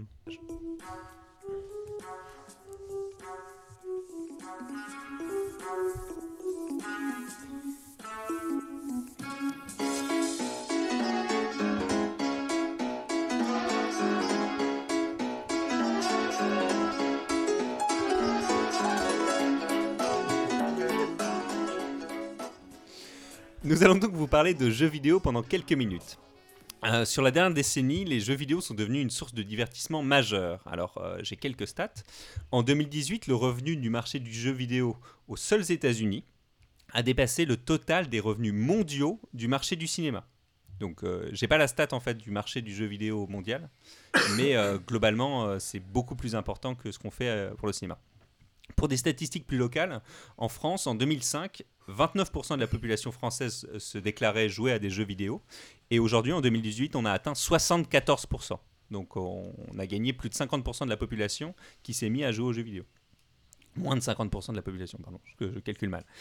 La moyenne d'âge a aussi évolué. En France, on est passé de 21 ans comme moyenne d'âge des joueurs euh, en 2005 à 39 ans maintenant en 2018. Donc il en seulement 13 ans, on a eu presque un 20 ans, euh, je vais recalculer, 18 ans de moyenne qui a augmenté. Donc c'est pas juste des joueurs qui jouaient déjà à des jeux vidéo qui ont vieilli et les, des nouveaux joueurs qui sont apparus. C'est vraiment, euh, il y a des gens qui étaient âgés, qui, enfin qui étaient âgés, euh, 39 ans c'est pas âgé, mais il y y a des personnes qui étaient déjà, qui se sont mis aux jeux vidéo sur le tard en fait.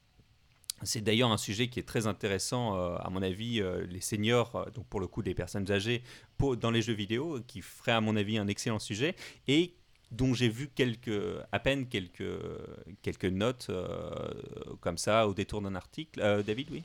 Non, c'était juste ta idée de à quoi il joue? Enfin, moi, j'ai. Non, justement pas. Ouais. C'est ce que c'est ce que je dis. C'est je le quel est le comportement des seniors qui jouent aux jeux vidéo À mon avis, c'est un excellent sujet euh, journalistique, de reportage, mais malheureusement, j'ai euh, absolument aucune donnée. Donc, si vous qui nous écoutez euh, ou qui nous regardez, vous entendez parler de, ça, ou si vous, vous avez des témoignages de, proches qui, voient ça, c'est vraiment un sujet qui m'intéresse, qui, à mon avis, est passionnant et malheureusement très peu, très peu traité. C'est peut-être des trucs juste genre Candy Crush, etc. C'est possible. Euh, J'ai la, mère d'un collègue qui joue à Farmville, enfin des, des jeux PHP quoi. Mais euh, ça m'intéresse quand même de savoir Mm. quel, quel type de jeu et co- quelle est leur consommation. Parce que euh, étant à la retraite, j'imagine que c'est pas exactement les mêmes enjeux aussi en termes de dépenses, en termes de budget. Bref, il y a, y a- il y a, à mon avis des choses, des questions qui sont intéressantes. Mais du coup, on s'éloigne beaucoup, beaucoup des jeux indés. Euh, C'était une petite digression. On va revenir dessus. Alors, indé, euh, j'utiliserai euh, tout le temps l'abréviation, c'est l'abréviation d'indépendant. Et donc pas de une dimension. Et donc pas de 1D, 2D, 3D quoi. Il y a des jeux 2D, il y a des jeux 3D et les jeux indés peuvent être de 2D et de 3D, Mais pas de 1D. exactement. Euh, voire en 4D. Bah, Bref. et en 4K. Après euh, bref, on va arrêter. C'est simplement 1D pour indépendant. Alors, la définition des jeux indés, euh, on y reviendra euh, peut-être euh, à la fin, parce que évidemment, c'est. Mais je vais vous proposer une, définition qui a le mérite de, de- cadrer un peu les choses. On en discutera éventuellement plus tard. Donc, sur Wikipédia, il y a ça qui est écrit Certains considèrent qu'un jeu vidéo indépendant est un jeu vidéo créé indépendamment du soutien financier d'une entreprise d'édition. Alors là, euh, il y, a- il y a pas mal de termes. Je ne sais pas si tout le monde est familier avec euh, le système de distribution des jeux vidéo dans le monde et en France, enfin dans le monde. Non, a priori pas. Euh, donc je vais vous embarquer avec moi sur une, petite, une autre digression concernant le circuit de production et de distribution du jeu vidéo. Traditionnellement, un éditeur, tout comme dans le monde littéraire, est une entreprise possédant des droits d'exploitation sur des œuvres et qui se charge de les diffuser. Son métier, c'est la diffusion. Dans le cas des livres, elle imprime du texte sur du papier avec une couverture et vend ce produit qui s'appelle un livre à des libraires. Et ensuite, le libraire, lui, vous les revend. Mais l'éditeur n'est donc pas l'auteur du livre. Dans le cas des jeux vidéo, l'auteur des jeux vidéo est généralement multiple et constitue donc un studio de développement de jeux vidéo qui est en général une autre entreprise. Donc il y a deux entreprises, l'éditeur et le studio de développement. En général, on abrève, on, on abrève en studio. Donc j'ai commencé cette vulgarisation par traditionnellement.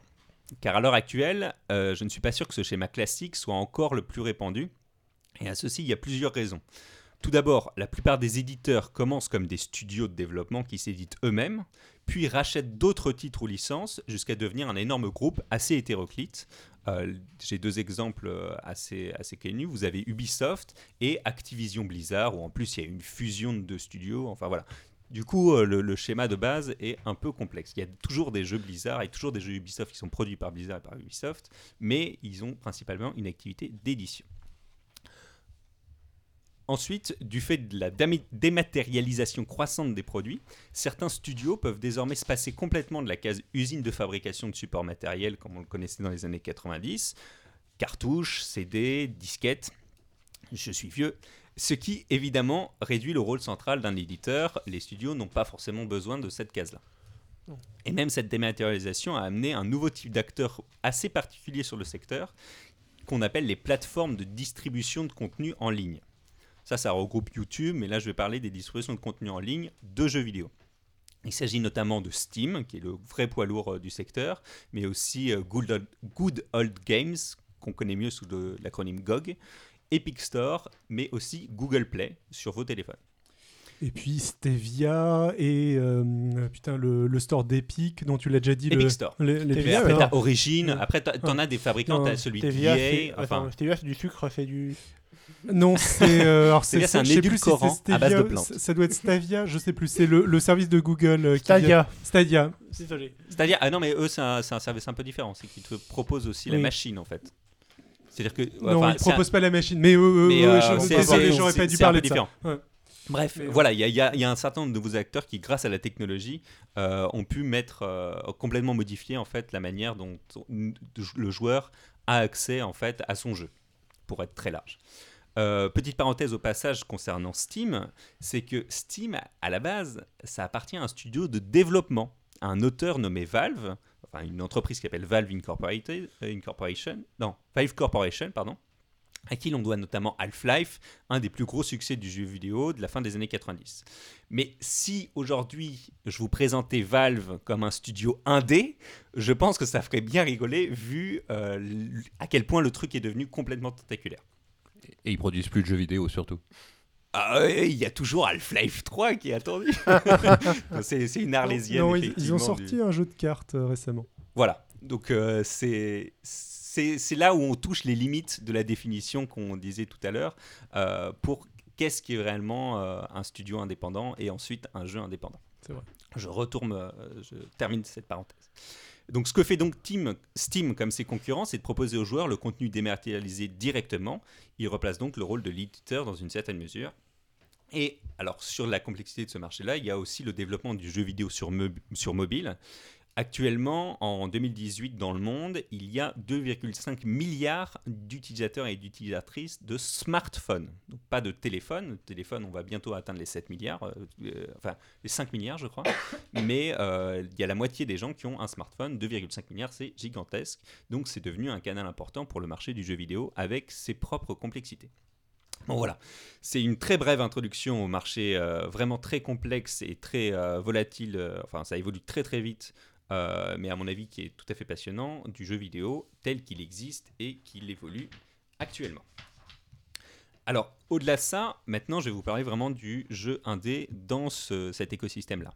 Il y a de nouveaux usages qui sont venus nourrir le marché du jeu vidéo moderne, notamment le crowdfunding. Les plateformes comme KissKissBankBank, Kickstarter, autres. banque, justement. C'est Ah. KissKissBankBank, pardon. C'est le, c'est le jeu de mots, oui. D'accord. Ah oui, bah oui, euh, pour banquer. Donc KissKissBankBank, Kickstarter, euh, il y en a un troisième dont le nom m'échappe, mais euh, enfin voilà, il y en a plusieurs. Ulule, non? Euh, Ulule, voilà. Euh, pour rappel, le crowdfunding consiste à demander des fonds à des anonymes à travers une plateforme, euh, Internet en général, pour mener à bien un projet. En effet, pourquoi aller présenter son projet à un éditeur si on peut se financer grâce à monsieur et madame tout le monde? Évidemment, cela fournit une très forte indépendance au réalisateur du projet qui n'a pas euh, un chef de projet qui vient le voir pour lui demander des comptes, lui demander euh, pour fixer une date de sortie. Ça libère énormément le créateur. Une autre chose qui aide énormément à la création vidéoludique actuelle, c'est la facilité d'accès. Alors, je ne sais pas si vous avez déjà vu le logo Unity ou Powered by Unity. Oui, oui. Alex, oui, mais il fait la chronique avec moi. Bien Euh, sûr, oui, moi aussi. Tout à fait. Voilà. Alors, vous savez pas forcément ce que ça signifie derrière. En fait, Unity, c'est un moteur de jeu vidéo. Sans rentrer dans le détail technique, c'est un peu les accessoires, en peu- en- comme, un peu comme des accessoires pour pâte à modeler, mais appliqués aux jeux vidéo.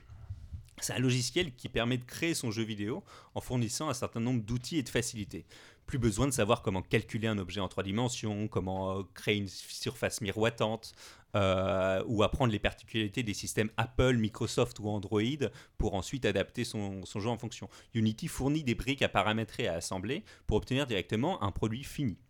Si tous les jeux vidéo, tous les créateurs de jeux vidéo devaient repartir depuis le début, comme à l'époque de Pong ou de d'Atari, etc., enfin de, des, euh, oui, de la grande époque d'Atari, vous imaginerez bien que recréer un moteur physique à chaque fois, etc., prendrait un temps fou et que euh, le, ce serait... euh, Alors, avant, avant Unity, il y avait déjà des moteurs comme le Unreal Engine, Mhm. où en fait, il y avait des entreprises qui avaient développé un moteur pour leur jeu, qui ensuite euh, le rentabilisaient en euh, faisant payer une taxe à d'autres studios qui pouvaient utiliser leur moteur, etc. Il y avait tout un tas de moteurs maison aussi. euh, typiquement, Konami avait euh, son moteur. qui, Voilà, les entreprises devenaient, interne, devenaient etc. grosses parce que justement, elles avaient ce, cette brique-là sur laquelle après ils pouvaient la dé- déployer sur différents jeux. La différence du Unity, c'est qu'il est gratuit. Il est facile d'accès et en fait, il fait payer les entreprises qui l'utilisent seulement à partir d'un certain nombre de ventes. Donc je ne sais pas comment est-ce qu'ils effectuent leur contrôle, mais euh, globalement, euh, vous, si vous voulez développer un jeu vidéo pour euh, 10 personnes, euh, vous pouvez le faire complètement gratuitement, en toute légalité, en utilisant Unity. Si jamais vous voulez vous enrichir, vous devrez reverser une partie du pourcentage de, de vos gains à Unity, ce que je trouve globalement un système économique assez sain. C'est assez facile à contrôler. Le nombre de ventes. euh, Si, si tu veux faire des ventes plus de 200 personnes, tu seras forcément sur Steam ou sur Epic. Oui, voilà. Oui, oui, oui, oui, Donc à partir de là, c'est. après, après, t'es pas obligé en fait de passer forcément par une. Enfin, t'as juste un code et ton code c'est juste une donnée. Tu peux la Oui. passer par clé USB et en fait tu pourrais Absolument, mais si tu veux faire plus que 200 personnes, 200 ventes, c'est. Ceci dit, Steam ne communique plus le- les données de vente, mais peut-être qu'il les communique Ah, à ce genre d'organisme. ouais, c'est ouais, assez j'imagine visible que- ensuite. voilà. euh, À mon, à mon avis, il y, a- il y a des problématiques, je ne les connais pas, euh, c'est pas vraiment le sujet, mais voilà, euh, Unity maintenant existe. Alors ça reste quand même assez technique, hein, euh, si vous voulez vous mettre aux jeux vidéo, c'est pas... Il y, a- il y a des moteurs plus simples qui permettent de créer des jeux euh, vraiment basiques, euh, qui sont utilisés de manière pédagogique et qui sont très intéressants. Je sais plus comment ça s'appelle le plus connu. Bah, notamment est RPG Maker. voilà, et, euh, Maker, et mais... as un autre, je sais plus. Je sais plus Mais même du, des. Attends. Crank ou un truc comme ça, je sais plus. Même RPG Maker, il y, a des, il y a- enfin, il y a des vrais jeux qui sortent, notamment un truc dont on a prévu de parler, mais j'ai pas le temps aussi, qui est euh, To the Moon, qui est un, un jeu très joli qui a été fait avec RPG Maker, qui est un outil euh, vraiment qu'on peut, pour le coup, qui ne demande pas de coder du tout, quasiment. Voilà. Alors, euh, dans, dans Unity, il faut, quand même, faut quand même coder un certain nombre de choses en C, si ça intéresse des En enfants. C Sharp, je crois. C'est Sharp, ouais. Euh, mais pour en revenir au Scratch le mot que tu cherches si Scratch, voilà, Scratch qui est très bien Attends, mais pour les c'est pour pour les les enfants. gamins, Voilà, mais Scratch- c'est c'est une première brique pour comprendre ce que c'est qu'un moteur de jeu vidéo en ayant quasiment aucun prérequis. D'accord. Scratch, c'est surtout de la programmation par bloc pour enfants, si je. si c'est ne un truc dis- si pédagogique pas de bêtises. Oui, mais tu vidéo, peux, ouais. tu peux faire, mais tu peux faire, enfin, c'est ré- souvent appliqué pour faire réaliser un jeu vidéo à des enfants. Euh, ok, autant pour moi, je connais rien. Enfin, je, je- je Enfin, connais moi, j'ai vu, j'ai pour vu. enfants, une- ça marche pour adultes, quoi. Oui, voilà, Ah c'est ça. Mais pas en tout cas, t'as quasiment aucun prérequis. Pour moi, la société est un truc pédagogique pour pro- programmer plus que pour un truc de jeu vidéo, vraiment, c'est Je, tout. je pense pas que tu puisses euh, mettre en production ou Du Scratch. difficilement À mon un, avis, truc, un truc fait avec Scratch, mais euh, je- Mais tu peux faire jouer tes, tu peux faire jouer tes amis, euh, jouer ta famille euh, avec ça. Bref. Euh, le, le point que je voulais développer, c'était qu'il est probablement plus facile aujourd'hui de créer un jeu vidéo euh, à partir de zéro, enfin quasiment à partir de zéro, en s'appuyant sur les briques qui ont été faites par d'autres, que euh, jamais euh, au cours de l'histoire. Et personnellement, je trouve ça formidable. Culturellement, ça permet une très grande créativité. Et ce que nous allons faire dans la suite de cette chronique avec Alex, c'est de vous parler de deux de ces jeux indés qui, à notre avis, méritent pleinement le titre d'œuvre d'art avec un grand E dans l'eau et un grand A. Mais après cette très longue introduction, je vais peut-être laisser Alex démarrer. Oui, d'accord, merci, euh, merci Jean. Euh, donc je vais, bon, je vais vous parler un petit peu d'un jeu que j'ai déjà évoqué très rapidement dans un coup de cœur, qui était Cultist Simulator. Alors les gens qui me connaissent un peu savent que j'ai passé beaucoup de temps sur ce jeu en ce moment. Tu as, tu as la stat ou pas? Euh, oui, sur euh, Steam, je sais plus, mais oh, c'est pas si impressionnant que ça, mais mais Bon, 150 heures au moins. non non non non beaucoup moins que ça. À moins que ça? Oh là, non non mais moi je, je joue pas je joue pas autant que ça, euh, mais mais je euh, attendez, je vais chercher SimDB comme ça le réagit tout à l'heure. Euh, donc euh, Cultist Simulator, c'est donc euh, c'est un jeu qui a été créé, donc c'est assez, euh, ultra bien que tu disais sur l'écosystème du jeu vidéo indépendant. Ça a été créé par un studio qui s'appelle Wither Factory, qui est un studio indépendant londonien, euh, qui a été fondé par Alexis Kennedy et Lottie Bevan en 2017. Sachant que Kennedy et Bevan sont des anciens d'un autre studio qui s'appelle Fail Better Games, qui avait aussi été créé par Kennedy et que quelques années avant, et qu'il a quitté parce qu'il était devenu trop gros. Et que, en gros, que Kennedy en avait marre de faire du management, il voulait revenir à fabriquer des jeux. Bon, Ah je me suis renseigné, euh, trop gros. euh, L'an dernier, Fellbetter, c'était 12 personnes. Donc, euh, c'était pas ce qu'on appelle gros non plus. Ah oui. Mais, Mais euh, en gros, le management, c'est pas son truc. Quoi. Vraiment pas l'impression, c'est ça, voilà. Donc voilà, donc là ils étaient deux, ils ont grossi après, ils sont devenus trois, ils sont quatre maintenant je crois. Et donc c'est des gens qui font des jeux, qui sont avant tout des jeux un peu à ambiance, à atmosphère. La découverte, je dirais, de l'univers et de l'intrigue tient un peu à le même lieu d'intrigue. Euh, donc avec Better Game, ils avaient fait notamment Fallen London, qui est un jeu qui se passait dans un, Londres victorien, sauf que Londres se trouve plusieurs kilomètres euh, sous terre. Euh, et que par exemple, il y a une rivière qui passe au milieu, qui est pas vraiment la Tamise, mais qui est un peu la Tamise. Oui? Euh, alors moi, moi j'y ai joué un petit peu. Alors, mal, euh, alors j'aurais deux Oui. trois trucs à dire, mais peut-être je reviendrai. Plus non, tard. tu peux compléter maintenant. Je Ah. pas, j'y ai à peine joué, donc euh, je. Alors en fait, on est un capitaine de bateau à vapeur C'est euh, pas, dans un monde qui a été complètement englouti. euh, dans c'est pas Sunless espèce- Sea, ça? Si, c'est Sunless Sea. Moi, je parle de Bah, Fallen London. London, C'est le même univers. c'est le même univers. Oui. Ah oui, Et non, Sunless Sea joué est à un Sunless spin-off qui a été, qui a été dé- Voilà. déployé plus tard. Euh, Donc euh, oui. Et Toi, t'as joué à Fallen London Oui, j'ai joué à David Fallen London. Euh, alors, je, je- oui, je pense que c'est le même univers. Je, je Oui, C'est le même j'ai- univers. j'ai- oui. joué aux deux, je te confirme. ouais, j'ai en tête que c'est moins focus sur euh, l'aspect maritime. Tout mais- à fait. Fallen London, c'est la survie dans cette ville de Londres qui a été Voilà. absorbée par le monde souterrain où il n'y a plus de soleil, où euh, des créatures, euh, genre des démons et ce choses-là, vivent ouvertement maintenant parce qu'on est beaucoup plus proche de l'enfer. Oui, il y a où, euh, l'enfer qui est dans le coin, on commerce, peut y aller. Où euh, bah, les Victoriens qui ont un sens du commerce ont importé leur sens du commerce et ont créé une industrie florissante de d'âmes, Voilà. de corps, de euh, tous les biens qui semi-surnaturels qui peuvent sortir du monde sous- souterrain et euh, où tu dois mener une vie, euh, trouver de la romance, euh, te construire une Oui, c'est ça. identité. Alors c'est c'est un jeu qui est très narratif. Moi j'ai joué à Sunless Sea effectivement, Oui, voilà. et pas à Fallen London. Donc ce qui est le même concept, sauf qu'on est un capitaine de bateau et on doit aller explorer les lacs souterrains où euh, vivent des monstres La mer souterraine. etc. Et on n'a que de la lumière. Et une fois qu'on n'a plus de, de pétrole, et ben la lumière s'éteint et on est perdu au milieu d'une mer. Et, euh, et on, on vit un- la, la vie d'un capitaine qui doit acheter son bateau, qui doit rencontrer des commanditaires, qui rencontre parfois euh, des personnes avec qui il a des romances. Et c'est des jeux qui sont très très très très détaillés en termes de, de narration. Où il y a beaucoup beaucoup de textes. Il y avait il- alors c'est des jeux anglais. Et il y a énormément de lignes de texte. Il y avait eu un projet sur Steam euh, qui, de, de- d'amateurs qui s'était dit ce jeu est génial, il faut absolument qu'on le traduise en français, euh, on va faire ça de manière communautaire et ça va être super. Et, euh, et ce qui a déjà été fait pour d'autres jeux. Et ils ont compté le nombre de lignes, je crois qu'il y a 150 000 lignes de texte, et, et en plus qui demandent une connaissance très approfondie du... Enfin, il y, a- il y a des ajouts de langage, il y, a y tout un vocabulaire, et du coup le projet a été complètement abandonné. Si jamais euh, un jour un, éditeur, pour le coup, veut éditer en France, il le traduira peut-être, mais c'est pas possible avec des moyens juste amateurs. Tu fais la même réflexion avec Cult Steam, effectivement. C'est le Tout- tout- voilà, tous ces jeux qui sont dans cet univers qui sont très riches sont malheureusement inaccessibles pour des non-anglophones. Ouais, Je- sachant qu'en plus c'est une narration euh, riche, enfin qui. euh, ah oui, non, mais c'est. ça repose beaucoup sur la narration. Bon, bref. C'est un peu, ouais, c'est, enfin, c'est exactement le même genre d'univers et le même genre de, enfin de, un petit peu de caractéristiques qu'il y a aussi dans Cultist Simulator. Donc Cultist Simulator, c'est un, ça se présentait comme un simulateur de cultiste. Donc un cultiste, c'est quoi? C'est quelqu'un qui va euh, étudier les sciences occultes euh, ou euh, inventer, invoquer des monstres, essayer de devenir immortel ou d'autres buts de ce type-là. Oui, Jean C'est euh, quelqu'un qui est dans une secte, sauf que la secte ne ment pas. On peut dire ça comme ça, voilà.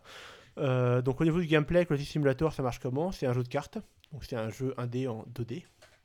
Euh, donc on va récupérer un certain nombre de cartes qui représentent par exemple toutes sortes de choses en fait. Donc des caractéristiques de notre personnage, par exemple sa santé, sa passion, sa raison, des choses comme ça. Euh, des possessions comme de l'argent ou des livres, des artefacts. Euh, des lieux comme le, travail, une librairie occulte, des choses comme ça, des connaissances, des contacts, des personnes, tout ça, tout ce qu'on veut comme ça. Il va placer en fait ces cartes dans des sortes de slots qui représentent des actions qu'on peut faire. Par exemple, si je place mon travail dans le slot bah, travailler, je vais travailler et au bout d'un moment, je vais récupérer de l'argent, euh, comme ceci. Si je mets un livre dans étudier, on va l'étudier, on va récupérer typiquement des connaissances occultes, et peut-être d'autres choses parfois. Enfin voilà, c'est ce type-là un petit peu. Et en fait, le jeu propulse directement dans ce monde-là, dans ce système-là, sans rien vous expliquer quasiment. Il y a juste, on vous dit le- ce qui vous êtes au début. Par exemple, au départ, on vous dit oui, bah voilà, vous êtes euh, aide-soignant à l'hôpital. On commence, on a euh, la santé, euh, un peu d'argent et la position d'aide-soignant à l'hôpital. Et on peut travailler comme ça. Euh, rapidement, on va se faire licencier en fait. Et il faut trouver de, donc un autre travail parce que bah, il faut bien survivre. Euh, Il y, a besoin d'argent pour, euh, pour vivre euh, toutes les 60 secondes qui est dépensé. Et on va par exemple trouver un travail de comptable. Et par exemple, on peut très bien trouver, explorer, bah voilà, trouver le travail de comptable en travaillant avec sa raison. Et être promu de la boîte de comptabilité jusqu'à devenir directeur de la boîte de comptabilité. Et, et on finit le jeu comme ça, on peut gagner comme ça, en étant comme ça. C'est considéré comme comme une victoire mineure. Euh, oui, parce qu'il me semble que c'est comme ça que moi, ma première partie, j'ai terminé. Tu peux faire ça. Mais c'est Oui. assez déprimant, la, la description de ta victoire dit bravo, vous êtes passé complètement à côté de tout un monde, ça, vous, vous avez avez- fini votre vie, Vous une, félicitations. euh, j'ai une belle maison qui est remplie de belles choses, euh, je vais me coucher, etc. Et puis un jour je vais mourir et puis les gens m'oublieront. Ouais, voilà. Oh, ah, ça laisse un goût un peu amer, ça. t'as l'impression d'avoir Et- réussi, mais... euh, Et donc, mais on peut donc aussi euh, examiner euh, le paquet bizarre qu'un des patients de l'hôpital nous a confié euh, avant, qu'on, soit, avant de mourir, lui, qui contient un peu d'argent, des notes complètement incohérentes et l'adresse d'une librairie occulte, et se lancer une quête terrible de pouvoir. Et donc le thème central du jeu, d'après Kennedy, c'est la révélation graduelle du sublimement monstrueux sous la surface de la réalité ordinaire. Et le principal intérêt du jeu, c'est vraiment l'écriture et son univers euh, justement comme ceci. C'est ce que disaient un petit peu Jean et, euh, et Adrien aussi. C'est des jeux qui sont très riches avec plein de textes. qui- C'est très très bien écrit, c'est c'est très beau, je trouve. Enfin, ça me touche beaucoup. C'est très Et, poétique, euh, en très plus. poétique. Et au départ, ça ressemble vraiment à ça. C'est c'est un peu de la poésie. C'est vraiment quand on lit ça au début, c'est ça ressemble vraiment à des élucubrations complètement bizarres euh, d'occultistes euh, qui parlent dans tous les sens, qui Sans qui aucun sens, sans aucun enfin, sens ouais. comme ça et tout. Et au fur et à mesure qu'on pro- que comme le protagoniste qu'on incarne, on, on se plonge dans l'univers, va apparaître tout, un- tout un univers occulte très très riche, très original aussi, parce que quand on pense cultiste, on pense tout de suite à Lovecraft.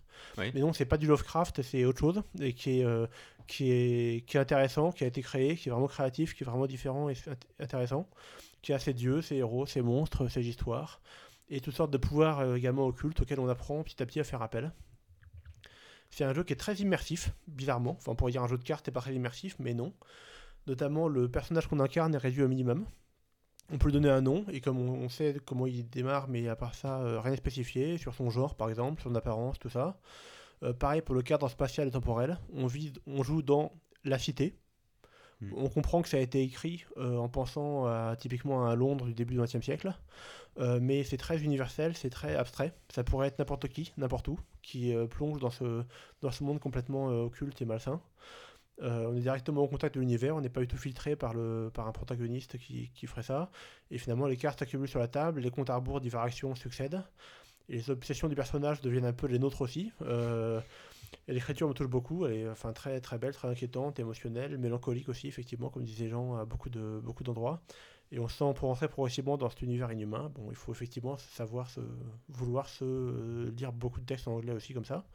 Je trouve ça intéressant D'un d'un que- niveau, niveau de vocabulaire assez élevé. en Exactement, c'est ça. Euh, C'est pas, c'est Ouais. c'est pas pour tout le monde à ce niveau-là, et c'est- dommage à ce niveau-là des fois. Mais c'est, euh, enfin, c'est vraiment, il y a vraiment des choses qui sont, qui, qui me touchent émotionnellement dans le jeu à ce niveau-là. Et je trouve ça intéressant en tant que jeu indépendant parce que euh, il y a un certain nombre de choix radicaux qui, à mon avis, n'auraient pas pu avoir lieu autrement. En particulier, c'est un jeu qui est dur. On meurt facilement. Alors, on meurt de plein de façons. On se fait arrêter par la, on meurt de maladie, euh, on meurt de faim, on meurt de folie, on meurt de désespoir. On se fait arrêter par la police, enfin, etc. Et il n'y a aucun tutoriel. On Oui. est plongé dedans. Euh, on va se retrouver à mourir ou à, ou à passer à côté du jeu, co- comme disait Jean, etc. Mais c'est le jeu qui part un petit peu. C'est un- C'était reproché au jeu, mais à mon avis, c'est un choix qui est important et qui est juste. Parce que comme le personnage qu'on incarne, justement, on s'exprime un peu à comprendre le monde. Au départ, c'est infructueusement, c'est frustrant, on n'y arrive pas. Puis on s'obstine, on s'obsède dans le truc, et puis de temps en temps, on arrive à faire un truc, et c'est un peu l'illumination, c'est ah, Ouais. ça alors. Et, et après, on veut, que, on veut continuer, on veut complètement creuser dans cet univers qui est vraiment mais, extrêmement riche. Et euh, donc, c'est pourtant, c'est bon, et ça, il y a des gens qui, qui ça a très bien marché, comme moi. Il y a des gens qui ça n'a pas marché. Bon, alors, donc, j'ai j'ai les résultats, j'y ai passé, euh, disons, 86 heures et 7 86,7 heures. Attends. Et à ça, t'as pas la version mobile en plus? Il y a la version mobile, mais j'ai pas beaucoup Ah, sur déjà mobile. Il y a la version mobile, effectivement. Euh, je le recommande surtout sur tablette, franchement. Sur téléphone, c'est pas facile. Ouais, ça demande quand même Et, un bon niveau euh, graphique. et donc voilà, et je pense qu'en fait, ça aurait pas pu être créé autrement comme jeu indé, parce que euh, on va voir un éditeur avec ça, je veux dire, euh, il y, a, y a pas de tutoriel, les gens, ça va les frustrer. ouais, non, bof. Et, et pourtant, c'est un pari qui m'a l'air assez réussi. David? David, oui Oui, je me permets juste de rajouter un petit truc. Tu l'as un petit peu déjà dit, mais t'as pas insisté dessus et t'as brillamment expliqué le concept. Du coup, tu as, euh, tu n'as pas rendu cet aspect, c'est un jeu qui est extrêmement déstabilisant quand, euh, quand on se lance euh, lors de la première fois, non, non, la première fois, dans la mesure où ça ne ressemble à rien d'autre. Et une partie du jeu consiste à, appréhender le concept Enfin, et comprendre le On gameplay. comprend ça. pas le gameplay Voilà. au départ. hein. Euh, Il y a des choses qui viennent instinctivement. Par exemple, oui, bah d'accord, il y a, y a de l'argent, on dépense de l'argent, et sinon on va mourir de faim.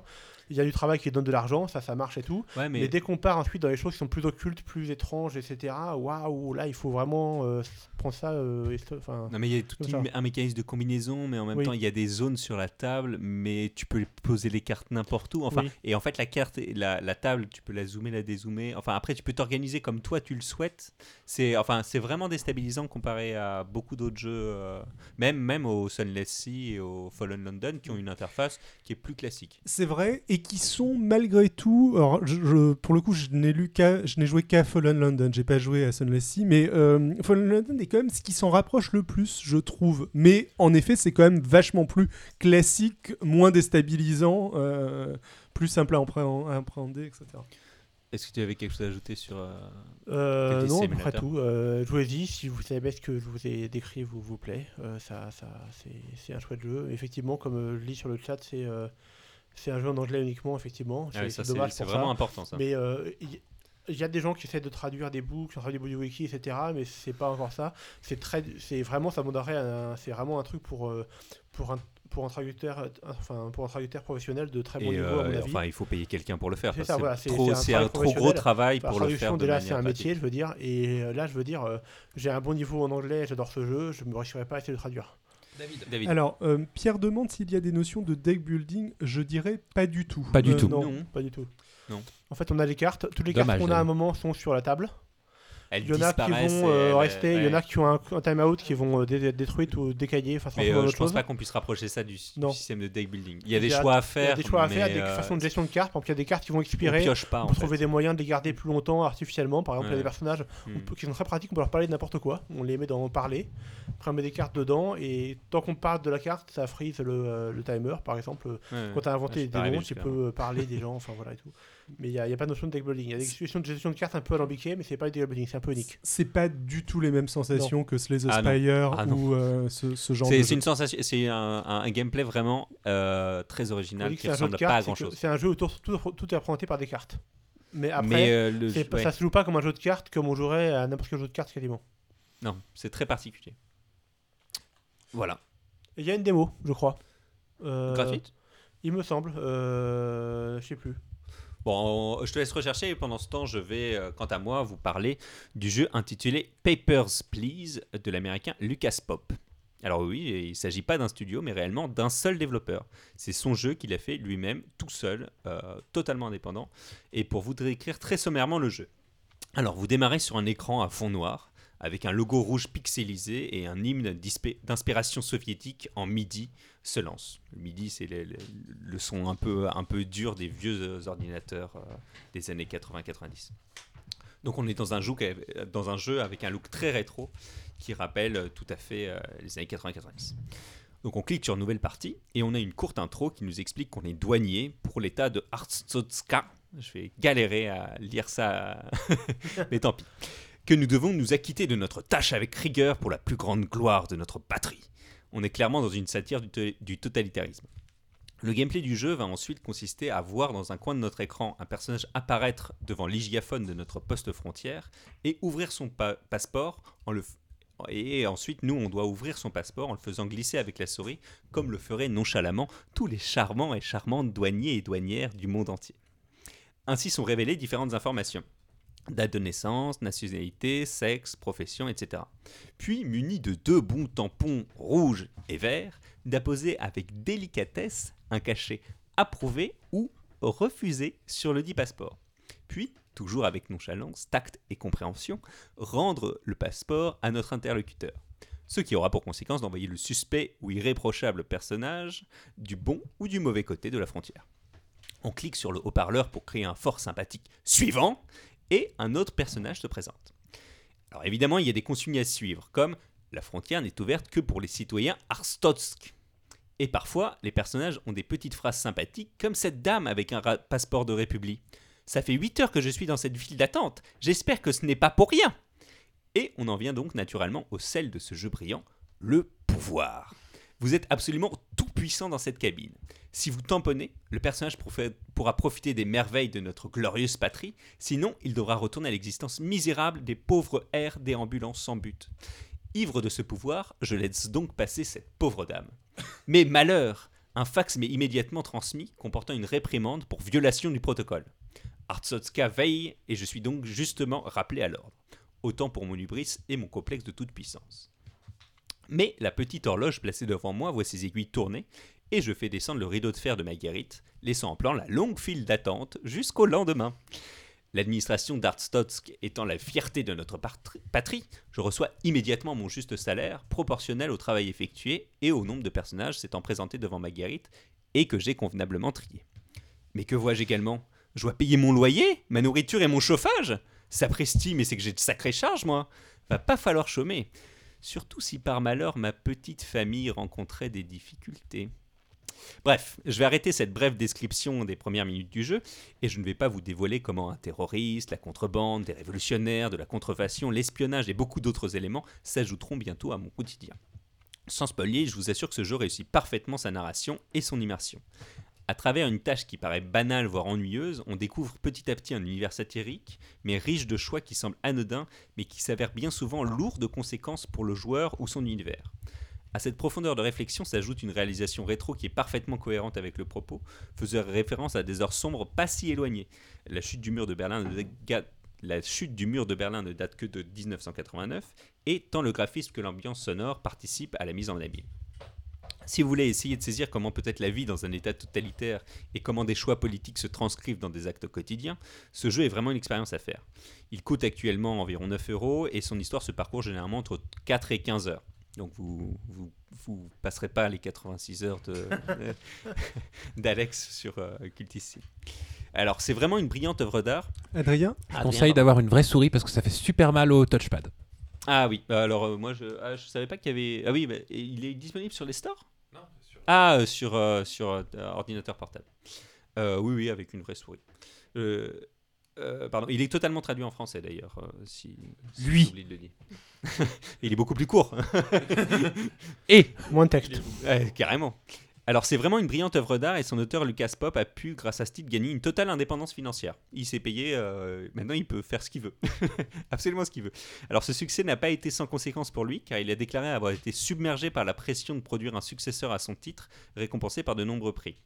Mais pour notre plus grand bonheur, il a sorti en 2018, donc à la fin de l'année dernière, Return of the Obra Dinn, où nous prenons cette fois la place d'un inspecteur d'assurance de la Compagnie des Indes orientales en 1807. Il a un don pour la choisir. douane, la douane des- d'assurance, maintenant, ça Non mais euh, c'est ce que j'adore aussi dans, dans, dans, son- dans ses choix artistiques, c'est qu'il il, il choisit des héros, enfin il choisit des protagonistes qui sont pas des héros tout puissants euh, ou des héros en quête de toute puissance. Il choisit des gens qui sont parfaitement banals et normaux et, et pourtant il arrive à rendre ça parfaitement passionnant.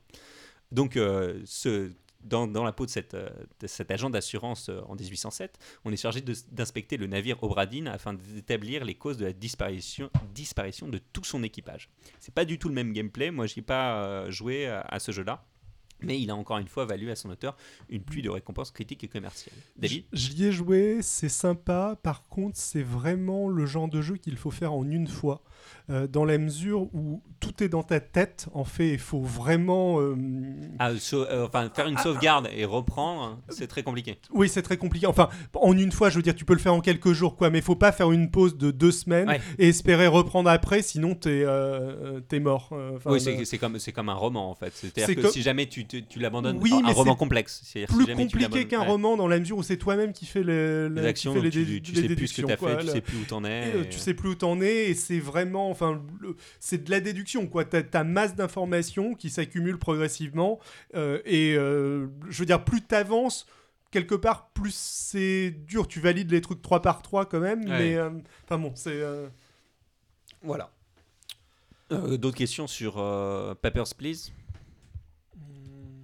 Mais Enfin, il est génial ce jeu. C'est vraiment, un- un- je, je- je pense juste c'est vraiment une que expérience quoi. Orwell et Beholder sont susceptibles de Ah non, plaire Be- aussi alors, dans le dans le- Beholder dans est moins, est moins abouti en termes de gameplay, euh, clairement. hein. Moi, j'y ai joué et c'est pas du tout les mêmes. Enfin, J'approuve. tu, tu sens en fait, ce qui est vraiment très réussi dans euh, Papers, Please par rapport à Beholder, Beholder, tu sens euh, que tu parcours des arbres de choix et Ok. qu'au final, tu aboutis à un endroit précis. Et- Et euh, alors que Papers, Please, pas du tout. À Papers, Please, tu as vraiment la sensation d'être là et que les choses se déroulent, que tu as, une influence dessus, mais qui est une influence très diffuse. Tu sais pas à quel moment est-ce Oui. que tu en es arrivé là. Et c'est ce qui te donne un côté très, très humain qu'a pas Beholder. Ok. Je pense qu'à l'inverse, par contre, Beholder a, me semble-t-il, j'y ai pas joué, j'ai juste vu des let's play, mais un gameplay plus riche, plus vite. Alors, Euh, j'ai juste. Alors, ouais. euh, bah, pardon, parce que là, on est en train de discuter. Euh, Beholder, c'est un jeu où on est le gérant d'un immeuble euh, dans un état totalitaire et globalement, on est chargé par le gouvernement d'espionner euh, les gens qui habitent là euh, pour euh, les. Enfin, après, c'est les choix personnels du joueur euh, pour les, euh, les dénoncer, euh, les faire arrêter ou au contraire leur permettre de s'en sortir, etc.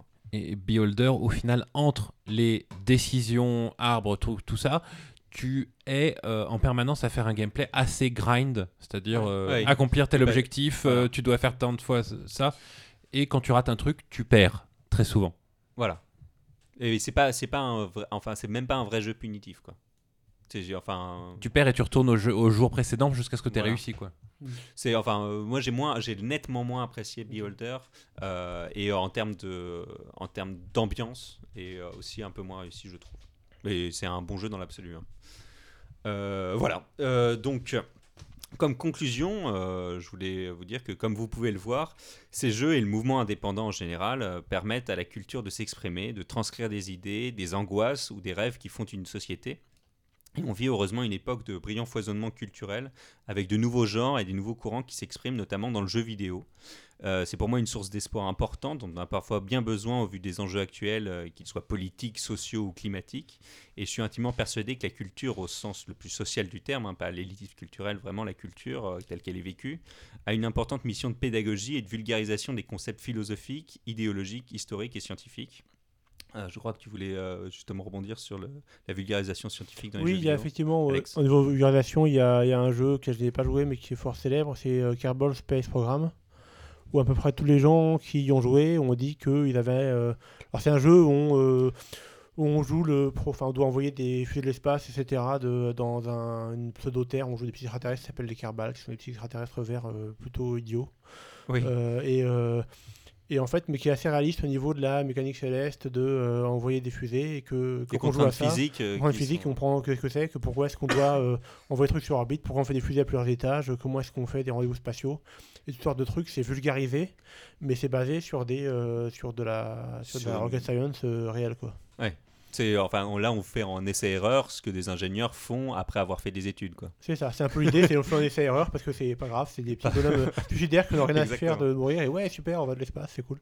Et euh, il n'y a pas de coup non plus, voilà. Donc Mais voilà. Donc c'est un truc qui revient régulièrement, des gens qui disent Ah, mais j'ai rien compris à la, à la mécanique céleste, mais j'ai joué à à Kerbal Space Program, maintenant je comprends à peu près euh, comment quels ça marche. les enjeux et Les voilà. orbites. Euh, donc voilà, moi je suis entièrement persuadé que c'est vraiment une des missions de la culture, c'est de faire passer des idées euh, et de les vulgariser euh, comme ceci. Mhm.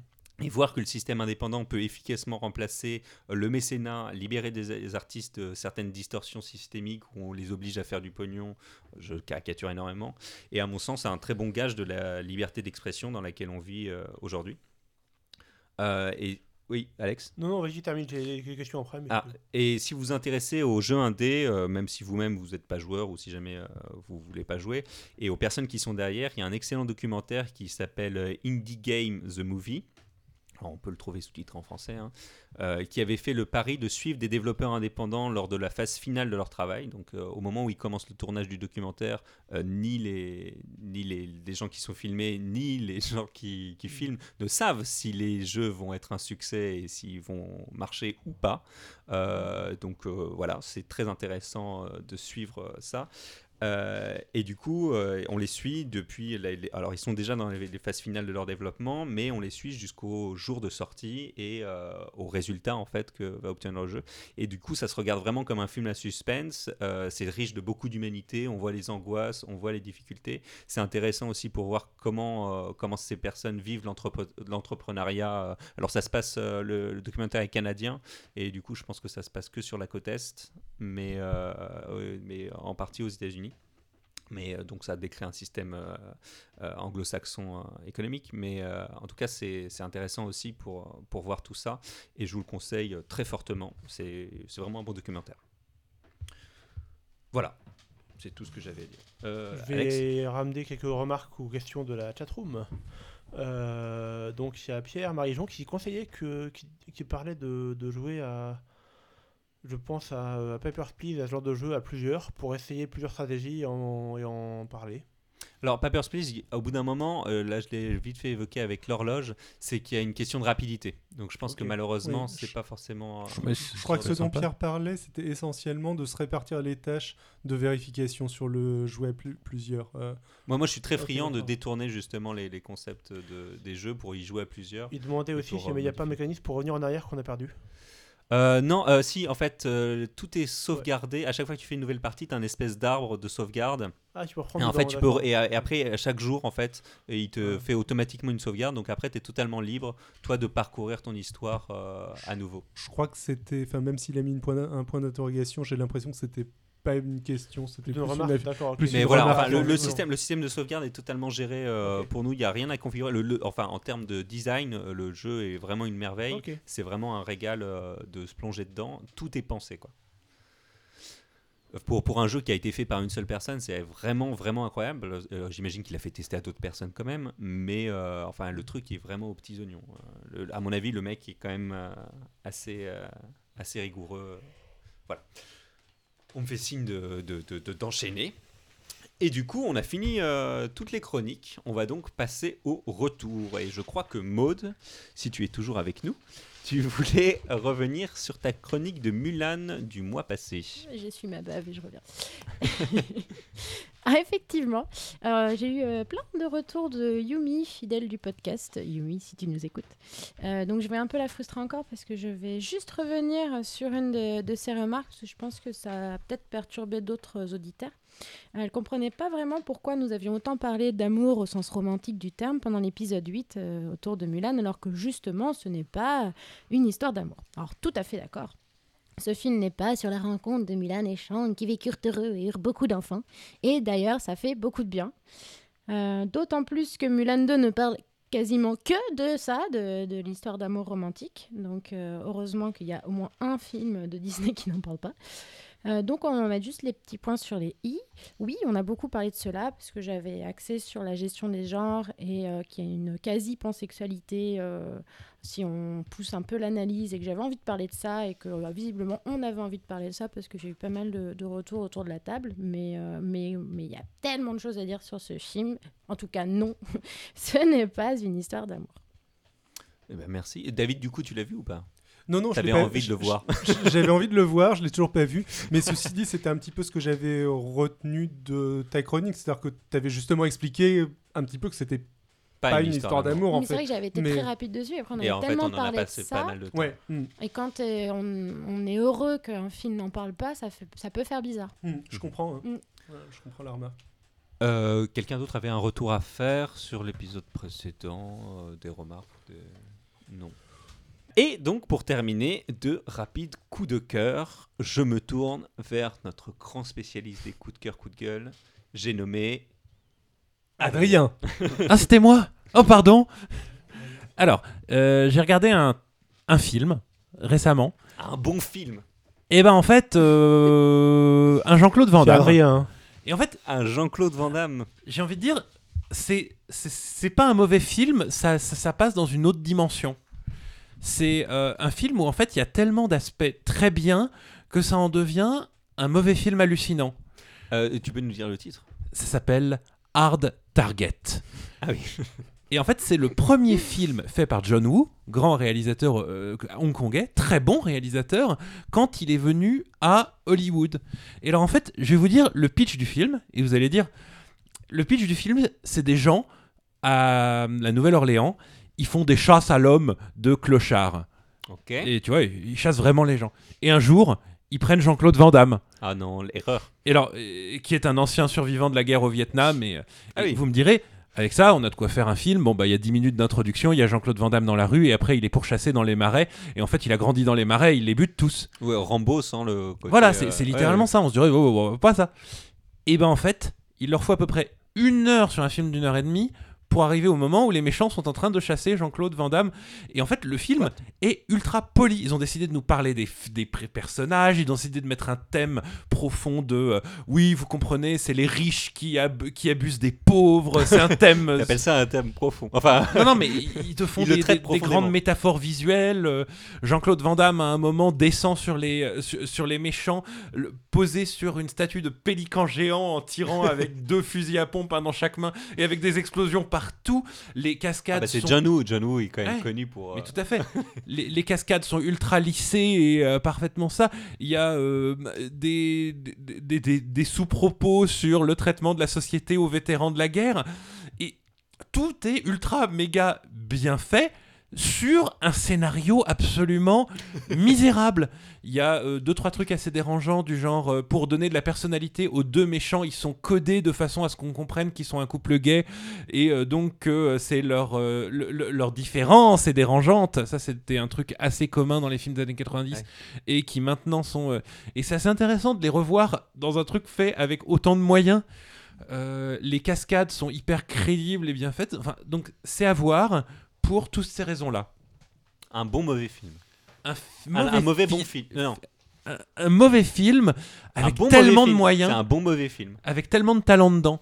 Même Jean-Claude Van Damme est un très bon acteur qui le joue très bien, mais même si son rôle n'a aucun sens. Oui, bah c'est en général là-dessus où il est le meilleur. Absolument. Faut quand même C'est reconnaître. ça qu'on reconnaît. C'est Euh, c'est un des films mémorables de Jean-Claude Van Damme. Euh, du coup, on enchaîne avec. euh, Allez, Alex. D'accord, je remarque juste qu'il y a Pierre-Marie Jean qui dit que si on est fan de Jean-Claude Van Damme, il fallait écouter un très bon podcast qui s'appelle Cumité et euh, qui, re- qui, qui, qui retrace toutes ses carrières. Je note. Oh.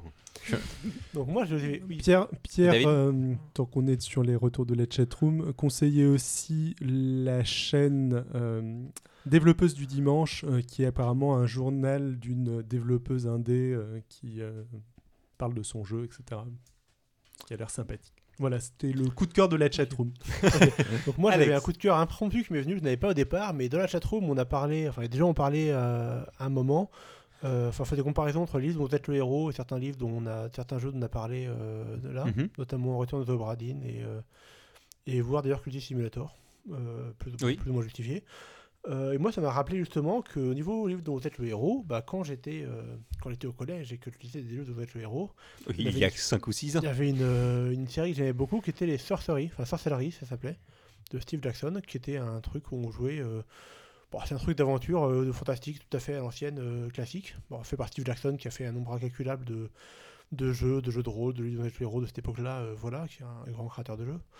Euh, avec un système de magie qui était intéressant. Il y avait un livre de sorts qu'il fallait mémoriser, enfin mémoriser des codes de chiffres et après on disait des codes avec trois lettres. Et dans, les, dans certaines situations, on disait vous pouvez utiliser un sort? Et tu avais juste les codes et il fallait trouver le bon code qui était, qui était le bon dedans, souvenant de ce qu'on avait mémorisé dedans. Et pas le droit d'aller chercher le grimoire à la fin. Et en fait, j'ai découvert récemment qu'il y avait eu une, adaptation de ces jeux-là, qui n'est pas tout récente du tout, qui date de 2016, mais qui s'appelle donc Steve Jackson Sorcery, qui est euh, sur Steam euh, et sur, sur mobile également. Et en fait, j'ai acheté ce truc-là, c'est extrêmement bien fait, c'est bien adapté, c'est euh, vraiment une adaptation livre Oui, de le héros. enfin, donc il y a, c'est il y a un, les il y a les de le héros, il y a le, le c'est texte. un parseur, c'est un, c'est un et jeu à parseur. On peut, enfin oui, si tu veux. Enfin, t'as as une instruction, tu dois rentrer une ligne de commande et puis tu passes à la non, il suite. n'y a même pas de ligne de commande, c'est vraiment comme un livre de Jet le héros. Bon, il n'y a pas le numéro de page, il n'y a pas aller au chapitre machin, etc. Ouais, ouais. Il y a, t'as plusieurs choix, c'est des arbres sur multiples si tu veux. Ah oui, d'accord. Mais ils ont combiné ça avec euh, toute une interface qui est très jolie, qui est bien faite, qui est très agréable, etc. Euh, un petit système de combat qu'ils ont fait pour le pour, euh, pour l'occasion qui est sympa, qui est, qui est agréable, qui tourne bien. Des, euh, des cartes où on se déplace qui sont jolies, qui sont plus jolies que, que Oui, simplement bah, faut euh, que une ce qui était imprimé. ouais. Euh, même le texte est déroulé avec un côté un peu euh, à l'ancienne, euh, enfin pas parchemin, mais un peu comme ça. Enfin, ils ont fait vraiment un travail euh, très soigné. Enfin, c'est très bien fini, c'est très soigné, c'est sympathique. Et on se je me suis vraiment replongé dedans avec, euh, avec beaucoup de plaisir. Enfin, c'est ça, c'est pas très long, ni très profond, ni quoi que ce soit. Oui, Jean? Bah, je vais arriver à la question qui fâche. C'est en français? Euh, non, je crois pas que c'est en français, c'est en anglais. Là, par contre, c'est pas le, enfin, c'est de l'anglais beaucoup plus accessible que Cookie Oui, Simulator, ça y a pas de problème. C'est de l'anglais de de de, de le héros des années 80-90, je veux dire, c'est euh, c'est. Mais, euh, mais c'est quand même, c'est, ça m'a surpris par l'écriture également. J'avais pas, j'avais pas souvenir que c'était, euh, Enfin, c'est bien écrit d'une façon, bah, c'est l'écriture de, de romans d'aventure, je veux dire, mais c'est Oui. euh, vraiment immersif. On est, euh, on se prend bien au jeu, quoi. J'avais pas, pas souvenir que c'était une si bonne qualité à ce niveau-là aussi. Enfin, c'est, euh, ça m'a réellement surpris. Je me suis, euh, c'est un côté nostalgie pour moi, mais je me suis bien plongé dedans. Ok, donc Voilà. ça s'appelle Sorcery. Sorcery, Steve Jackson, Steve Jackson, point- Sorcery. point d'exclamation, Sorcery avec un point d'exclamation au bout. Oh, oh, Et donc il y a, y a quatre, il y a quatre parties parce qu'il y avait quatre livres simplement. Ok. Et donc les deux premiers livres, euh, les deux premières parties sont vendus ensemble pour, euh, pour, 10, pour 10 euros. Et ensuite le 3 et le 4 sont un peu plus chers, je crois, mais voilà. Bah, merci beaucoup, Alex. prie. Euh, et maintenant, je me tourne vers Maud qui a un coup de cœur. Sorcerie, sorcellerie. Ça tombe bien parce que euh, je voulais vous parler de l'artiste Amande qu'on a découverte avec Jean. Jean n'était pas au courant que j'allais en parler. D'ailleurs, au bar commun, qui est un bar associatif assez génialissime à Paris. Et on l'a découverte à l'occasion d'une exposition de ses dessins et de lecture de contes qu'elle a écrits elle-même sur les sorcières. Et euh, comme vous avez euh, tous et toutes euh, obéi à la lettre au coup de cœur d'Élise pendant l'épisode 7 sur Mona Chollet et que vous avez tous lu Sorcière, la puissance invaincue des femmes, vous connaissez bien le lien entre chasse aux sorcières et asservissement des femmes. Et côté asservissement des femmes, avec les histoires de Sainte Agathe et Sainte Lucie, je crois que j'en ai remis une couche. Bref, cela fait sept ans qu'Amande transcende tout ceci par l'art et j'ai particulièrement aimé ses dessins. On vous laissera le lien pour vous faire votre propre opinion. Super cool. Voilà. Eh bien, du coup, c'est ainsi que se termine cet épisode. Et le mois prochain. Oh, mais non C'est déjà l'heure des vacances pour H Critique. On espère que cette première saison vous aura plu. Euh, je suis en train de pleurer, je, suis ému. Euh, J'ai complètement raté mon effet surtout. Euh, restez attentifs quand même sur nos publications sur les réseaux sociaux parce qu'on vous prépare des bonus estivaux et même pour les gens qui nous suivent actuellement sur le live, vous pourrez avoir un aperçu immédiatement après. Vous pouvez toujours retrouver H Critique à lire sur hcritique.fr avec des sources et des liens pour approfondir en plus. Pour approfondir. En plus des critiques. Ouh Vous pouvez toujours retrouver H Critique à lire sur hcritique.fr avec des sources et des liens pour approfondir, en plus des chroniques à relire et partager. Ah, ces gens qui vous écrivent le- ce conducteur sont pervers, n'est-ce pas, Jean écrit en plus. Pour vous tenir au courant de nos actualités, vous pouvez vous abonner à notre page Facebook H Critique Podcast et suivre notre Twitter du même nom H Critique.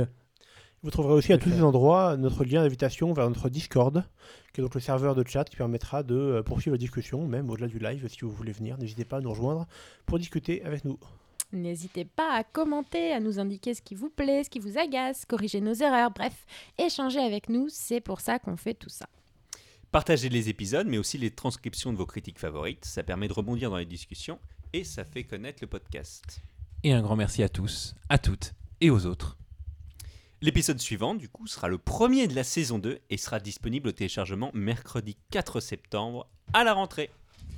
Ciao ciao Ciao ciao Ciao ciao On s'appelle On se fait des pattes. Et pour clore en beauté cette année, improvisons un dernier générique à la bouche italien, mode. Oh sole mio, oh cantare la paquita, Santa Lucia de Galvani lo